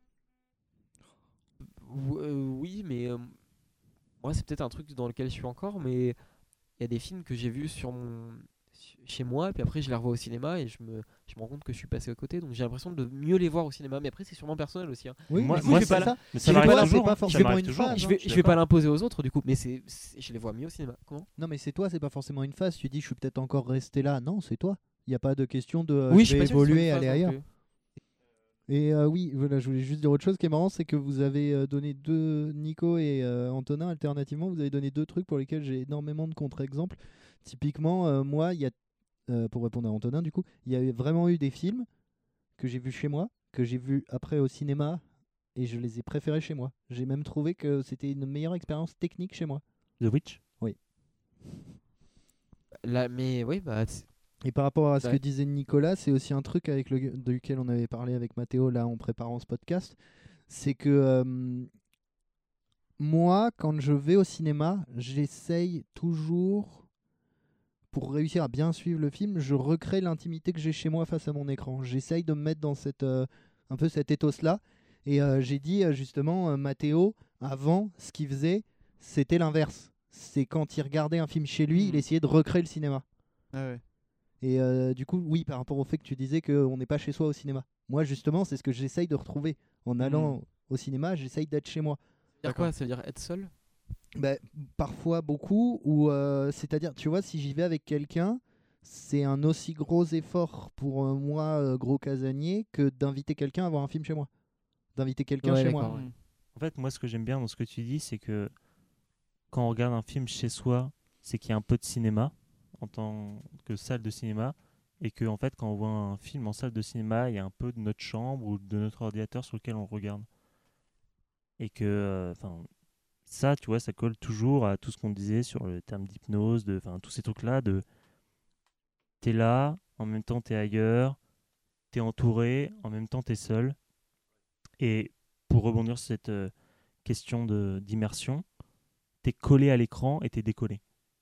Et que le but, c'est jamais, tu vois, de tomber dans l'un ou dans l'autre. Ce qui est fort, c'est que t'es jamais dans l'un et dans l'autre. Au cinéma, t'es jamais seul, t'es jamais entouré, t'es dans un entre-deux un peu parfait, et que, en fait, quand t'es même dans l'entre-deux parfait, c'est ce qu'il y a de mieux. Mais quand on- t'entends pas à côté les personnes qui mâchent son chewing-gum, mais que quand même, quand Tu sais il y a une scène d'action, tu ressens que l'autre à côté, il est tendu. Ouais, ça c'est cool. Ça. Tu vois? Mm. ce, ce truc, quand tu arrives à trouver l'équilibre parfait. C'est, c'est, c'est pour moi la définition de l'immersion. quoi. Ouais, Ça recommence dans une cinéma. semaine. Ça recommence le 22 juin dans une semaine. J'en peux plus. ça fait trois mois, j'en euh, peux je plus. vois aussi. Alors- Ah, pardon, vas-y. Moi, sur cette notion de euh, de, de ressent- non mais justement cette notion j'avais pas enfin, tu, tu l'as dit et je me suis dit ah mais ouais j'avoue grave j'avais pas mis les mots dessus cette notion de de décupler une émotion parce que tu sens qu'elle est partagée moi j'ai va- j'ai eu vachement ça j'ai eu cette impression là parce qu'avec euh, avec euh, Jackie on a on, a passé euh, beaucoup de temps ensemble euh, en revenant d'Italie parce qu'on s'est confinés tous les deux euh, avant le grand confinement qu'on a tous connu et en fait on a regardé beaucoup de films et, justement, on a regardé Eternal Sunshine que Jackie n'avait pas vu. Et en fait, il y a ce moment de fin où il y a, y juste bah, les deux personnages qui se sourient. Euh, et ça ne, révèle rien en fait du déroulé du film. Donc voilà. Mais euh, cette image-là, je la, trouvais déjà particulièrement émouvante. Il y a vraiment ce moment où, quand le, film se, term- se termine, ça va vers quelque chose, on sait que ça va aller par là. Mais simplement, les plans sur les visages des personnages qui se sourient, il est toute la tendresse du film et à la fois il est vraiment déchirant et en fait le fait de sentir que Jackie à côté de moi il était aussi ému que moi et que euh, et que et qu'en fait on était tous les deux au bord des larmes en fait ça ça ça a décuplé ce truc là de se dire en fait on, on est on est on est plusieurs on est plusieurs cerveaux à rentrer en résonance autour de la même émotion quoi. Et voilà enfin ça me ça m'a évoqué ce, ce truc là et je trouve ça assez vrai en fait du coup ce que tu Et, et en vrai, moi, euh, ce que me fait réfléchir le Covid et un peu même pré-Covid, parce que c'est quelque chose qui a été amené avant, je parle juste de mon, de mon vécu, le fait que, euh, pour moi, c'est plus intéressant de se poser la question euh, de l'expérience de cinéma par rapport à chez soi, entre une expérience individuelle ou collective, plutôt que juste de manière technologique. En fait, ce qui Mhm. change, c'est pas moi j'ai ce dispositif visuel ou sonore à la maison, chose que je pensais beaucoup plus avant et toujours présent parce que c'est impossible de se, dépasser, enfin, de se débarrasser de ce contenu un peu matériel de, de la projection, mais plutôt de se dire euh, tiens, là j'ai passé euh, deux mois et en vrai, euh, pendant les trois mois avant le confinement, j'ai pas regardé beaucoup de films, j'ai dû en regarder moins de 10, ce qui voilà, c'est c'est assez incroyable en tout cas, comme qu'on est un peu quand je voyais 3-4 films par jour quoi. Et juste de se dire que euh, euh, peut-être ce qui me manque, ouais, c'est l'expérience collective. Plus que Mm. waouh, j'ai un écran géant avec un super système son euh, Ouais, ouais. 5.1, 7.1, 9.1, Tu entends ce Atmos, sustain? etc. Et que finalement, en fait, si on se pose un peu tous la question, c'est un peu ça qui nous manque à tous. Ouais. Cette expérience de la salle, pas sur le point de vue technologique, mais le fait de se retrouver avec des gens, d'autant plus qu'on a passé deux mois loin des gens. C'est vrai que c'est un peu une expression galvaudée, le- le- le- l'expérience collective, mais en vrai, je pense que c'est inconsciemment, c'est vraiment un truc que les gens recherchent. C'est pour ça qu'ils vont au cinéma. Jean euh, là va nous contredire parce qu'il a envie de dire des trucs. il arboré une petite non, mais, mais moi, mais je pense, Je pense enfin, que parce pas que les ça, gens, en fait, pas tant parce que qu'en fait, les, les- les- contredire. les gens se, se- enfin les, les gens se demandent est-ce que, est-ce que Non. il va y avoir du public à la réouverture des cinémas parce que le, on enregistre le 15 juin?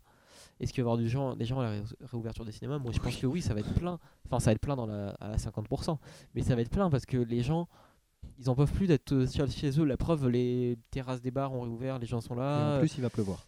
Et il va pleuvoir et voilà donc je pense qu'il y aura des gens et, et c'est un truc euh, qui manque aux gens parce que les gens pouvaient voir les films chez eux mais ils ont envie de retourner au cinéma quoi. Vas-y, Jean, euh, t'avais un, un truc à t'as un Non, truc à dire. euh, non, en fait, ça contredisait pas tant que ça sur l'expérience collective, mais juste sur le fait qu'on avait pu la perdre pendant le Covid.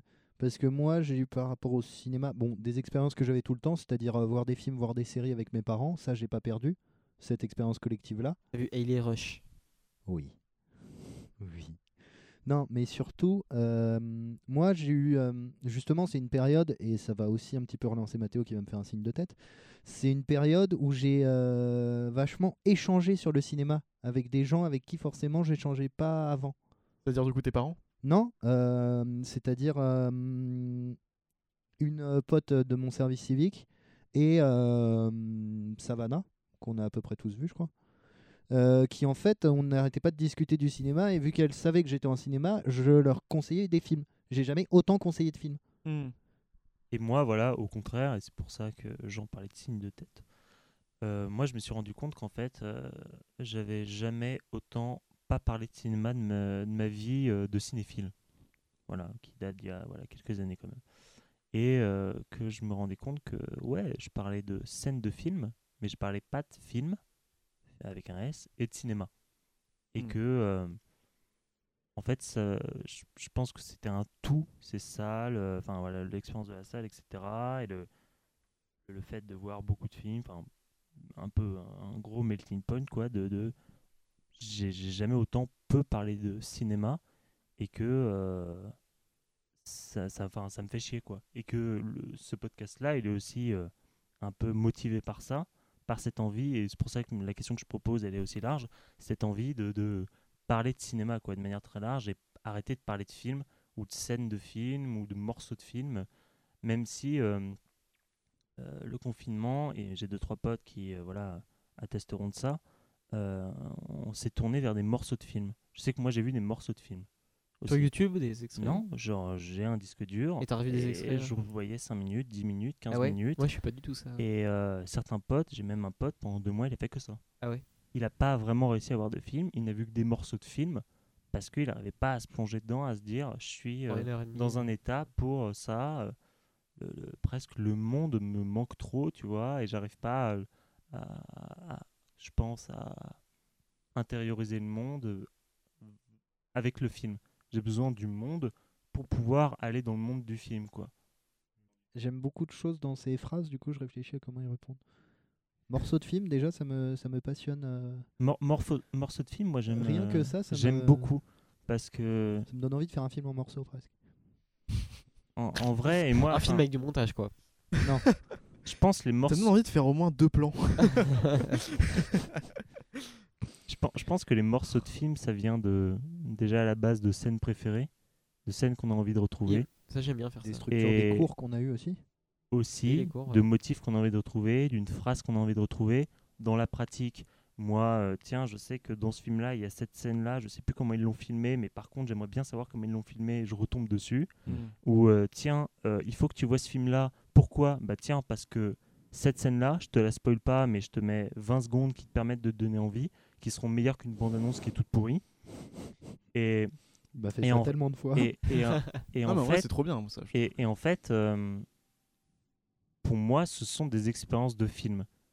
Et c'est, ça reboucle un peu euh, cette euh, super boucle qu'on avait commencé avec Jean qui voyait les films de manière morcelée. Mais euh, en quoi un morceau de film, c'est tout de même une expérience de film? Et à partir du moment où tu l'as déjà vu une fois, où tu reprends juste cette scène-là, et où en fait tu te dis, euh, moi je sais que ça m'est arrivé pas mal de fois, putain, je vais juste regarder euh, cette petite minute de film, en fait je regarde 15 minutes. Ah, mais moi, carrément. Et, et, et Ouais, à, moi, et ça à un moment fait- je m'arrête, mais, mais tu as quand même regardé 15 minutes de film, ce qui est pas rien. Mm. Et tu l'as pas commencé depuis le début. Tu l'as recommencé en plein milieu à partir du moment où tu voulais trouver ce truc-là.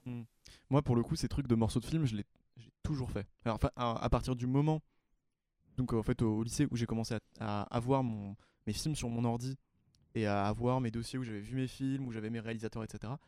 J'ai euh, toujours fait ce truc de retourner vers des scènes qui me plaisent, voire de les montrer à des potes en disant regarde comment c'est comment, comment trop stylé et tout. Et euh, du coup, bah, on reboucle aussi avec le début parce que moi, au début, j'avais parlé de comment j'étais venu au cinéma à travers le montage. et à travers, à travers un- une idée aussi un petit peu, euh, comment dire, euh, ent- entre guillemets cinéphile, de faire un peu comme les grands euh, dans des productions qui n'ont rien à voir. Tu vois, genre par exemple, j'étais avec mes potes qui skatent et du coup, bah, on, faisait des sortes de clips euh, sur la base, de, sur la base des, sessions et tout. Et j'avais envie de leur montrer, regarde, moi j'aimerais bien faire un truc qui ressemble à ça. Et je leur montrais un extrait de film qui a rien à voir. Et je- où je disais, tu vois l'ambiance et tout. Et en fait, on arrivait à, à- rentrer en communication à travers ça. En- en- enfin, on arrivait à rentrer en, communica- en communication sur ce qu'on voulait créer à travers ça. Et du coup, moi j'ai toujours fait ce truc de revenir vers des extraits de films. Et il y y a vachement ça aussi. C'est-à-dire le truc de tu lances le film à un endroit et en fait tu te rends compte que tu laisses dérouler et c'est tellement plaisant de, de retrouver ce, ce truc-là, de se laisser à nouveau emporter par le film. Moi j'ai, j'ai- je l'ai souvent fait quoi. Mais du coup, euh, Antonin, toi pas du tout. Tu disais que pas- c'était pas un truc qui Non, t'avait. mais c'est pas forc- c'est pas un truc contre lequel je je suis pas contre quoi, mais euh, enfin ça pourrait- heureusement. Non, mais je veux dire ça pourrait, ça pourrait- Après, c'est pas une question de principe. C'est tu pas, sais, non, c'est voilà, pas, c'est pas du tout une question de principe, mais ça pourrait m'arriver. Mais juste, j'ai pas forcément le réflexe. Et, euh, et comme je vous dis, euh, à la limite, si j'ai du temps libre sous la main, je préfère soit commencer un nouveau film, ou si j'ai pas le temps, je sais pas, aller lire un bouquin ou quoi. C'est toujours dans, dans l'espèce d'idée de, de découvrir d'autres choses. Et je, reviens pas forcément sur les choses que j'ai vues. Par exemple, euh, les films que j'ai. À part dans la- dans l'enfance, les films que j'ai beaucoup vus, je les ai vus quoi 4-5 fois max. Et, euh, et euh, sinon, je les vois pas autant quoi. Je, les, je préfère découvrir de nouvelles choses. Je suis plus une. Pas forcément une, pas forcément une boulimie, mais plus une curiosité de, de l'horizon du cinéma parce que je me rends compte que c'est hyper vaste. Et, euh, et j'ai envie de découvrir d'autres choses. Et par contre, pour le coup, en cours, en licence de cinéma, on, on découvrait plein de choses euh, par extrait, par bout. Et ça, ça me plaisait par contre parce que c'était euh, pensé par un prof qui te sélectionnait et qui te le mettait en contexte et tout. Ça, c'était cool par contre. Mhm. J'adorais. En fait, moi, ça arrive un peu malgré moi et je rebondis sur le terme de un peu banque. Tu vois, on, Mm. on t'a parlé de banque de films. Je pense que cette nouvelle ère, on a un peu tous des films sur nos ordi ou encore plus sur nos disques durs.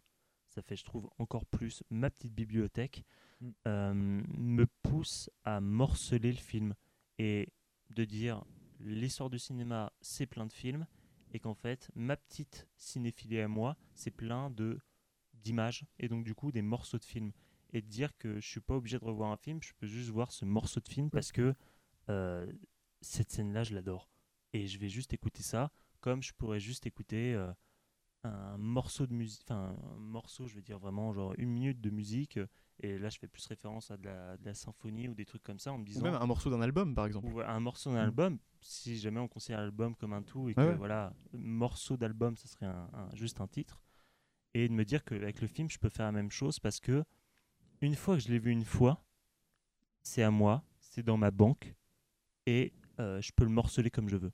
Et puis en plus, un, morceau de film, il a un autre statut quand tu as déjà vu le film, parce qu'en fait, tu as déjà vu tout ce qui a mené à ce morceau-là, et tu as vu aussi ce qui vient après, ce qui fait qu'il y a une sorte euh, d'intériorisation aussi, j'ai l'impression, de, l'ambiance du film et de tout le crescendo et toute la charge émotionnelle que peut prendre une séquence, ce qui fait que quelqu'un qui a pas cette charge émotionnelle derrière, il peut regarder juste l'extrait en disant ouais c'est cool mais voilà, mais toi par contre tu le revois et en fait ça, forcément ça évoque aussi des réminiscences de bah, ce que représente tel personnage, ce que représente euh, telle couleur dans le film, etc. Quoi. Donc euh, il y a ça aussi qui est. enfin, je trouve qu'il qui peut être pris en compte dans, dans l'idée de revisionnage de morceaux de film. Quoi. Oui. Ah oui, euh, tout à l'heure, oui, j'ai fait un parce que je me suis aperçu d'un truc. En fait, je me suis aperçu. J'ai un Ah. peu. J'ai. Ah J'ai un peu compris. Denis Brognard autour de nous Bah dis donc, Oui, totem. c'est toi Totem. Euh, D'accord. Euh, non, en fait, je me suis aperçu aussi pourquoi j'ai euh, tant ce truc de la répétition de films et pourquoi vous, vous l'avez un peu moins. C'est parce que je regarde beaucoup plus la télé que vous aussi. Ah oui, c'est vrai. Moi, je regarde pas du tout. Et du coup, il y a même des films que j'aime pas, que j'ai revus au moins 20 fois. Ouais, parce que tu tombes dessus et du coup tu te Bah laisses. oui. euh, Ouais, mais comment ça- qu'est-ce qui se passe dans ta tête quand tu te quand tu, tu tombes sur le film Jean a aucune notion la- de perdre du temps, je crois. Alors moi, voilà, alors moi je l'ai beaucoup. Non, Quand tu c'est- non mais en, quand- attends, en quand fait, c'est que perdre du temps pour moi est quelque chose de positif parce que tu le vois pas passer. Ça, c'est beau. mais, Mais non, mais carrément, mais c'est super beau. C'est juste une conception aussi Ouais. des choses quoi.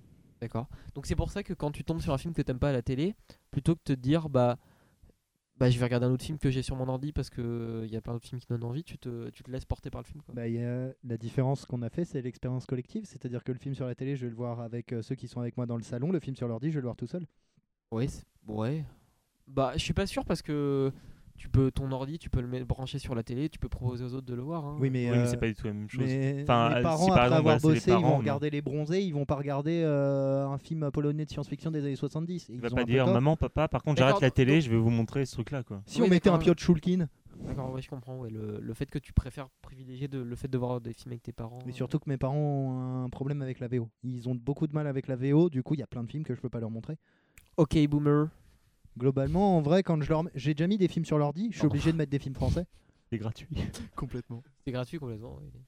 Et mes deux parents sont des baby boomers, oui. Et ils t'emmerdent. Bah dis donc. Bah oui, Une bonne ambiance finalement autour de la table. j'adore.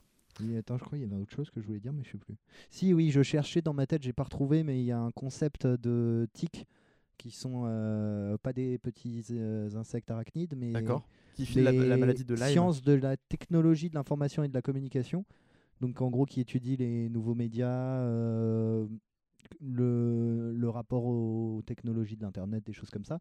Et euh, il y a un concept qui est hyper intéressant dans cette théorie-là, c'est justement, et c'est ce concept-là dont je retrouve pas exactement le nom, mais c'est en gros une idée de euh, bibliothèque et vidéothèque du possible qui serait un peu plus large que ce que vous avez dit, mais je trouvais que c'était une précision hyper intéressante ce que vous avez dit, que ça vient dans ta bibliothèque quand tu l'as vu, que c'est à toi. Ouais. Parce que ce concept-là, c'est ce qui peut être à toi. C'est-à-dire tous les films qui te sont accessibles par les réseaux que tu connais appartiennent à ta bibliothèque en fait. C'est-à-dire tous les films sur Netflix appartiennent à ta bibliothèque Oui, parce, que, tu parce que t'es- pourrais t'es les voir. abonné à Netflix, ouais. Et ce qui est intéressant, euh, c'est- c'est aussi partie des tout petits points que je voulais aborder, c'est que ce- cette Covid euh, nous a donné accès à vraiment pas mal de films. Oui. Parce que Des tout trucs ça, devenaient gratuits. euh, démocratisé sur Internet, je veux dire le Tout de la qui est, voilà, cinémathèque, cinémathèque ou, ou Mubi. juste Mubi, enfin beaucoup de choses euh, ont été accessibles. Et enfin, moi ma question c'est euh, euh, aussi comment est-ce que ce confinement a changé votre rapport au choix du film, puisqu'on est moins dépendant, enfin on n'est plus dépendant des sorties. Comment est-ce que je choisis un film, quel film? Est-ce que je recrée moi-même des euh, des sortes de rétrospectives, vu que, enfin, en tout cas, je sais qu'avec Antonin, on était friand des rétrospectives. Euh, quel film je vois seul? Quel film je vois accompagné? À quelle fréquence? Un film par jour? Deux? Moins? Un film tous les deux jours? Je sais pas. Et euh, est-ce que du coup, en fait, un peu tout ça n'a pas pour, pour vous changé vos habitudes? Parce que moi, je sais que ça a un peu changé mes habitudes. Mais, mais légèrement, j'essaie de Ouais. me dire à quel point, en fait, c'est peut-être un tout petit changement, mais finalement, après euh, la Covid, est-ce que euh, la cinéphilie ne change pas? Pas sûr.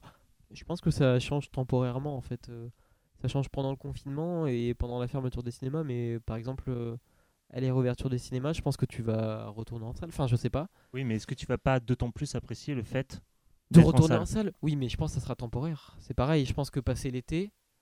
euh, Passer l'été, tu penses que ça va être aussi court que ça? Le bah, cette, cette sensation enfin de plaisir de retrouver la salle, de retrouver les oui, gens. avec je pense que, ouais, je pense que oui, je pense qu'en fait on, on s'habitue très vite à n'importe quelle situation en tant qu'être humain.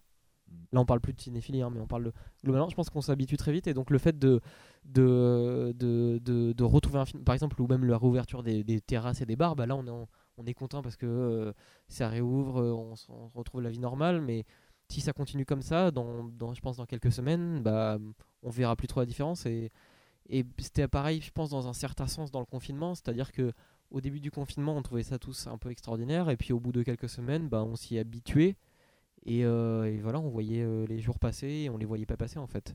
Donc je pense que ça va être pareil. Je, pense, suis pas sûr que ça va beaucoup changer, euh, parce qu'on s'inqui- s'inquiétait, les gens, euh, ils regardent des films chez eux, sur Netflix et tout, est-ce qu'ils vont retourner en salle? Je pense pas que ça, va- moi je pense pas que ça va changer, à part les problèmes de fermeture économique de, de, de- de cinéma, euh, je pense pas que... Moi, c'est pas vraiment sur euh, ces questions économiques-là que ça m'intéresse, c'est plutôt. euh, je pense que globalement, beaucoup de gens, et je me mets pas en plus forcément dans ces gens-là, pendant deux mois ont été mis face à leur solitude, solitude, tu vois. Genre euh, ben, d'être un peu confiné, de pas avoir beaucoup de monde, et que du coup, tu as un rapport à ton toi, à ton, tu vois, à ton moi plutôt assez différent. Et que pour moi, voir un film chez soi, vu qu'on parle de sensibilité, de cinéphilie, là on en parle déjà depuis quelques temps, que c'est euh, je recherche ce qui m'intéresse et donc du coup une partie de moi dans le film, à quel point en fait, euh, du coup voir un film, c'est être mis face à sa solitude Et euh, une fois que le, ce confinement est passé et que tu re- retrouves cette expérience de la salle, c'est différent parce qu'en fait, tu l'as vraiment demandé, vu que tu en as un peu marre d'être face à ta solitude, et euh, à quel point ton rapport au film, quand tu regardes euh, des trucs, enfin des, des films à la salle, est d'autant plus fort, renforcé. Tu vois, est-ce que c'est renforcé? Bah, je, je- vite fait, oui. Je, je pense que temporairement, oui, ça va être renforcé, bien sûr. Enfin, moi, ça va être. euh, la- la- quand ça va rouvrir, c'est sûr que je serai euh, d'autant plus content. Mais comme je te dis, après, je pense que ça va très vite retourner à la normale, quoi. Je pense. Enfin, je sais pas, Nicolas, ce que t'en penses? Moi, j'ai non, moi, moi, je suis peut-être enfin pas très bien placé pour répondre parce que, comme j'ai dit, j'ai pas spécialement de d'attachement à la salle de cinéma. C'est pas un truc qui me, qui me dont j'ai l'impression que ça renforce l'expérience du film à part pour certains trucs vraiment particuliers où le contenu même du film euh, a un aspect très euh, grandiloquent dans les images, etc. Moi, j'ai pas forcément l'impression d'avoir, pour la plupart des films, besoin de la salle. Mais par contre, moi, je sais que le confinement a changé mes habitudes et euh, mon ressenti des films, pas tant sur le dispositif, euh, parce que finalement c'est sensiblement le même qui a persisté, mais par contre sur ce que je regarde. Parce qu'en fait, euh, je me suis mis à regarder beaucoup plus de séries pendant le confinement. On est deux. Bah voilà, mais parce qu'en fait, moi, je, je- je- j'ai peut-être une piste sur euh, ce qui a pu motiver ça.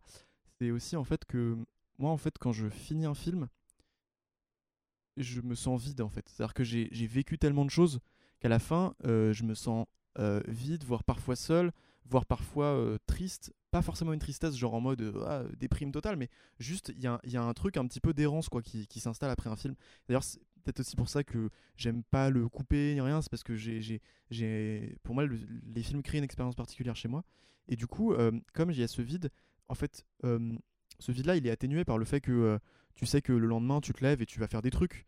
que en fait l'après-midi tu vois des potes, que le soir tu sors, ou qu'après en fait tu dois retourner à ton boulot et qu'en fait tu vas, tu vas changer les idées. En fait, comme euh, le confinement, c'est un truc qui s'est vraiment inscrit sur le temps long, avec un peu cette, cette, euh, cette notion quand même de revivre un peu constamment la même journée. Euh, cette, ce vide en fait d'après-film, il pouvait être très éprouvant pour moi pendant le confinement. Et, et du coup, le fait de multiplier comme ça ces expériences de vide, genre regarder deux films par jour, pour moi, ça pourrait. C'est un truc qui m'aurait peut-être euh, été un peu euh, violent en fait, presque. Tu vois, genre c'est- ça peut paraître bizarre comme rapport au film, je sais pas, mais en tout cas moi c'est comme ça que je le ressens. Et du coup en fait je me suis mis à regarder des beaucoup plus de séries parce qu'en fait je sais que les séries, euh, et je pense que c'est le cas pour beaucoup de monde en fait, c'est un truc avec lequel on apprend à vivre. En fait quand un épisode de série se termine, en vrai, il se termine pas vraiment parce qu'en fait, tu sais que tu vas retourner dans cet univers-là le lendemain ou le jour même, et du coup, en fait, cette notion, elle existe quasiment plus parce qu'en fait, tu as l'impression que tout ce qui ne, tout ce qui n'est pas euh, un visionnage d'un épisode de la série est un entre-deux, et qu'en fait, finalement, la fiction persiste, t'es encore plongé dedans. Et du coup, moi, j'ai vraiment, j'ai- je pense que j'ai jamais autant regardé de séries que pendant le confinement. Et du coup, bah voilà quoi, moi, ça a vraiment changé mes habitudes sur ce point-là. Et Nico je- vient de mettre des mots sur ce que je ressens quand je vois les films en coupé. Ah, mais ouais, peut-être que, Ah, peut-être mais que c'est une piste C'est la, aussi. la boucle est bouclée. Et je suis d'accord avec ce que tu dis par rapport au vide laissé à la fin d'un film. Et pourtant, j'ai voulu me faire violence, je pense. Parce que, genre, la première semaine, j'ai regardé aucun film. Même les quelques jours qui ont suivi la première semaine, j'ai regardé vraiment zéro film. Et à un moment, je me suis dit, mais ça fait déjà euh, trois mois, comme je vous ai dit, que j'ai vu en trois mois euh, cinq, entre 5 et 10 films, ce qui est vraiment pas beaucoup, selon moi. Et je me suis dit, mais c'est totalement le moment de se faire violence et de voir des films, d'essayer de retrouver un peu ce contact au film. D'autant plus que euh, pour moi, c'était un peu des fenêtres par rapport au monde, des manières de penser le monde et de se confronter à des pensées du monde. Et du coup, à la fois, il y avait ce sentiment de vide et en même temps ce sentiment euh, très euh, humain de enfin reconnexion avec tu vois ce, ce concept de l'être humain quoi et de se dire j'ai envie de me reconnecter à ça et pas avec une façon de concevoir le monde mais plein j'ai fait exprès tu vois de me de d'aller chercher plein de pays différents dans les films que je voyais plein d'époques différentes je suis euh, du genre à regarder des entre guillemets vieux films définissez à la maison euh, comme vous voulez vieux films à partir de quelle année moi, je me suis dit, euh, à partir des 2019. années allez, 80-90, on va dire que c'est avant, c'est des vieux films. Moi, je trouve pas que ce soit des vieux films avant, mais voilà, donc comme un des mortels, on va dire que c'est ça. Et je me suis dit, je veux en voir autant d'avant des années 80-90 que après. Je m'y suis tenu. Et c- qui est assez Oui, moi fort. ce qui est- hein. ce qui est- Non, mais pour, lui, Ah oui. moi, pour ce, qui est, connais, ce qui assez difficile. Et en vrai, ça m'a fait du bien parce que euh, même si euh, du coup globalement j'ai pas euh, énormément apprécié euh, les, beaucoup de films que j'ai pu voir euh, durant ce confinement, il y en a eu, il y en a eu pas mal hein, quand même, genre une, une belle dizaine, ce qui est pas mal. J'ai dû en voir 40, 45 sur deux mois, donc ce qui est pas beaucoup. Ça fait un film presque tous les jours, voilà. Et, euh, et en vrai, c'était une manière de me confronter à plein de manières de concevoir le monde. Et que moi qui étais euh, à la campagne qui avait presque euh, un petit comportement de, de bourgeois, à être très loin de tout ça, de toute cette crise-là, pas du tout que je sois bourgeois, mais en tout cas mon comportement pendant deux mois à être à ma maison de campagne, c'est un comportement de bourgeois, tu vois, j'en avais bien conscience, de pas entendre tous les jours euh, ou même toutes les semaines le mot Covid, tu vois. Et tout de même, j'avais cette envie de, me confronter à un ailleurs. Moi, j'appelle ça une fenêtre. Je trouve que les films en tant que fenêtre, euh, c'est pas mal, en vrai. D'autant plus dans cette, euh, période de confinement. Et pourtant, on revient à cette question d'immersion. J'ai eu du mal à être en immersion.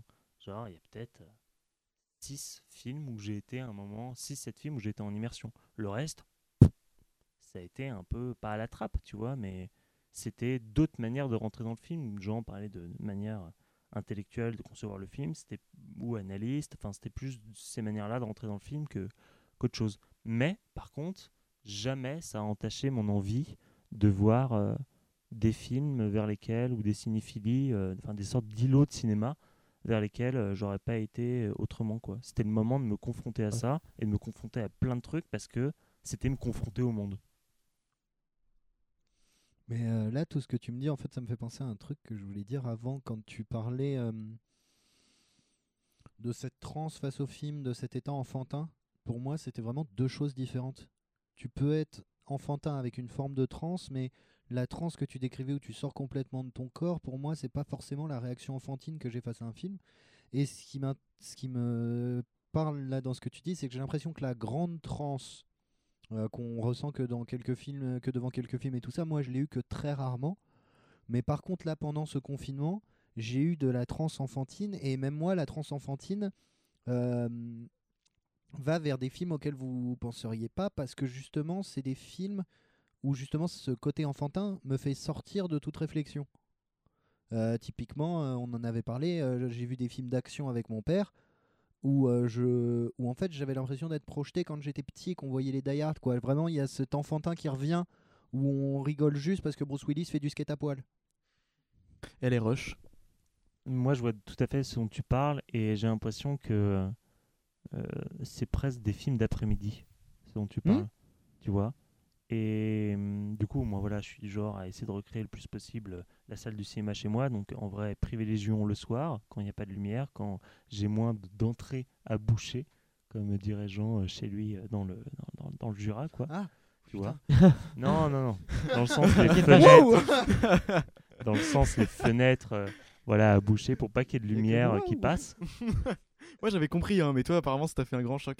Et, euh, ça m'a fait une métaphore. Et bizarrement, tu vois, je me suis dit, il y a des films d'après-midi, il y a des films que j'ai envie de regarder alors que j'entends la pluie dehors, il y a des films euh, que j'ai envie de regarder seul le matin en me réveillant, il y a des films que j'ai envie de voir le soir avec ma famille, et le film enfantin, enfin les deux films enfantins euh, qui me viennent à l'esprit quand tu parles de, de, de ce- ce- cet enfantin euh, avec ton père, film d'action, etc., tu vois, c'était... Manon des Sources et Jean de Florette, qui euh, voilà, sont deux films euh, écrits, euh, en tout cas par Marcel Pagnol. Les dialogues, c'est un peu Marcel Pagnol. C'est le sud, euh, il fait 35 degrés. Le but, c'est de trouver une source avec de l'eau. Et impossible de regarder ce film-là le soir. J'avais besoin que dehors, il fasse 30 degrés, de me dire, là, je suis un petit peu avec eux. Et euh, pendant une semaine, j'ai eu l'accent marseillais. Ah ouais Ça devait être beau. C'est que Mais c'est trop bien, c'est trop c'est bien. que j- du coup j'ai eu une immersion un peu pendant le film et un peu après le film de je l'ai regardé dans les bonnes, les bonnes conditions et que les bonnes conditions c'est pas forcément aussi celle de la salle c'est là où je veux vous amener c'est que soi-même si jamais on prend un peu de recul euh, par rapport à ça on peut s'ouvrir à d'autres manières de regarder les films et j'en suis le premier étonné. Parce qu'il y a 2-3 ans, j'aurais pas pensé ça. Et que voilà, là, Manon des Sources et voilà, Jean de Florette, mais j'avais envie de les regarder en été. J'avais envie de les regarder bien en été, j'avais envie d'avoir chaud, de suer un petit peu et d'avoir une bouteille d'eau à côté de moi dès que j'avais soif. Et des olives. euh, Et des olives. Et euh, olive. et de Un faire un galinette. Un petit euh, Ricard quand même, voilà. un petit Ricard. et un petit Ricard. Pastis. Hugo, Hugo il c'est s'appelle de Tu peux même jouer à la ouais. pétanque pendant que tu regardes le film. Enfin, il y a plein de papy. trucs Ouais, que le- tu peux la, adapter. la boule de pétanque dans la télé. Oh non, mais non, pas dans la télé évidemment. Tu mets une dragonne comme la Wiimote. Je joue à la pétanque avec. Enfin, moi, c'est un peu là Ouais, où ouais, je, veux, je- je je veux comprends, ouais. vous amener, tu vois. C'est c'est de se dire que moi, le confinement m'a amené à réfléchir à d'autres manières d'organiser mes rétrospectives aussi. De me dire, à la place que ce soit une rétrospective de réalisateur, c'est une rétrospective d'après-midi, c'est une rétrospective de là il pleut, c'est une rétrospective de euh, euh, putain, j'ai bien mangé à midi, euh, tiens, c'est ce genre de film que j'ai envie de voir.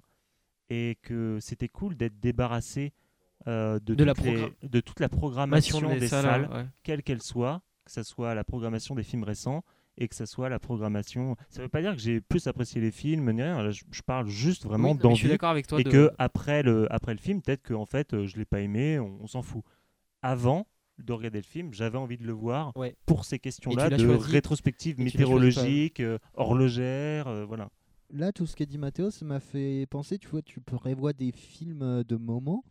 J'avais envie de demander, est-ce que pour vous, il y a... Parce que moi, j'en ai un qui m'est venu immédiatement en Des tête, moments hein. de film. Non, des films qui se passent de moments, qui seront un bon... qui seront une expérience, euh, une très bonne expérience, quel que soit le moment où tu le regardes. Quel que soit le moment ou le, ou le dispositif? Tout. Bah oui, je pense que le- quand un film est bon, hum, peu importe la façon dont tu le vois sur ton téléphone, comme le film de Satya Gitré ou en salle, euh, que tu sois euh, fatigué ou de bonne humeur ou de mauvaise humeur, je pense qu'en vrai, même si le film est une rencontre et que tu l'apprécies différemment, je pense que le film, au fond, il est toujours là et il te, il te marque, quoi. Pas de la manière, pas de la même façon et pas de la façon la- autant intense, mais je pense qu'il est là euh, toujours. Mais après, il n'y a pas de film qui absolument tout le temps te fait la même effet, effet exactement. Et, et moi, je suis pas d'accord. En fait, j'en ai pas. J'ai aucun exemple à ce que tu dis, notamment par rapport à cette période du confinement et même un peu de déconfinement, parce que pour moi, on est une sorte de transition où c'est un peu la même chose qu'avant, un peu la même chose que demain, mais pas totalement. Et euh, j'ai pas d'exemple, en fait, parce que je me dis que j'essaye de créer les meilleures conditions par rapport au film, ou en tout cas à l'idée que je me fais du film, parce que j'ai pas vu le film. Et tu vas faire Plutôt à l'idée que je me fais du film, tu vois, pour au mieux l'apprécier. Et tu vas faire comment quand les salles vont réouvrir et que du coup tu vas être imposé Enfin, l'horaire va être imposé, le film va être imposé, le- la salle va être imposée. Mais je vais me m'y réessayer. Et en fait, je verrai, je verrai comment ça évolue parce que j'ai fait ça pendant des années, donc pourquoi ça marcherait pas Ah oui, oui, Et en fait, peut-être ça va pas marché. Et en fait, peut-être ça va marcher. Donc peut-être que, rien ton idée tout. de rétrospective très personnelle qui est reliée à un sentiment que tu évoques, l'idée que tu te fais du film, ça va finir par persister. Il y a certains films que tu vas choisir de voir dans des conditions Pe- peut-être. chez toi, euh, tu vois. Et, et en même temps, tu, enfin, je vous ai dit un peu tout ça, mais j'ai pas tant apprécié les films que j'ai vus durant ce confinement. Donc, en fait, c'était plutôt une idée que je me faisais de, de mes propres rétrospectives que, que voilà, j'organisais, mais moi j'ai hâte que les salles elles réouvrent en fait. Et au, le premier mois, j'avais pas hâte, dans le sens où je n'en avais pas besoin. Oui, je- ouais. Mais là, de plus en plus, j'en ai besoin parce que je me dis mais merde en fait j'apprécie plus du tout de la même manière les films et euh, que euh, si les conditions sont pas exactement les bonnes tu vois là par exemple ça fait euh, trois mois que j'essaie de revoir Brève Rencontre je trouve jamais le moment c'est jamais le bon moment Il est dur. Il est- Chef-d'œuvre absolu, C'est très, chef-d'œuvre très dur absolu. le moment. Moi, j'avais Et- mis plusieurs fois à le voir aussi. Et euh, je l'avais rec- c'est un des seuls justement que j'ai recommencé en le revoyant parce que je sentais que c'était le moment.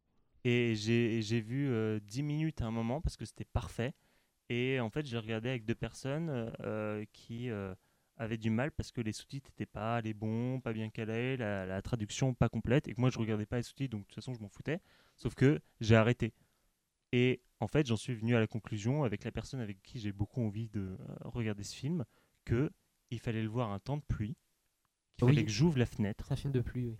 et que euh, il fallait qu'on le regarde à deux chez nous.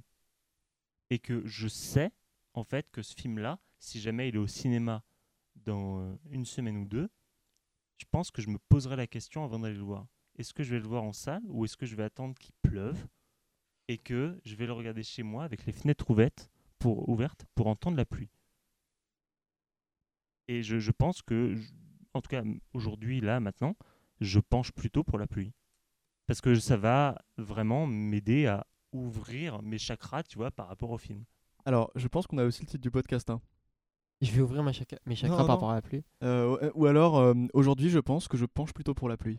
C'est quand même très très bien comme titre de podcast. Et en plus, on, va- on va pouvoir finir par un, un bulletin météo finalement. Mais c'est très bien, ouais. Alors attends, demain quel météo il fait? Demain, Vendredi, samedi Mathéo- dimanche, il pleuvra. Sur Mathéo, tout Paris. demain, Attends, je demain, te fais le. Je te fais le...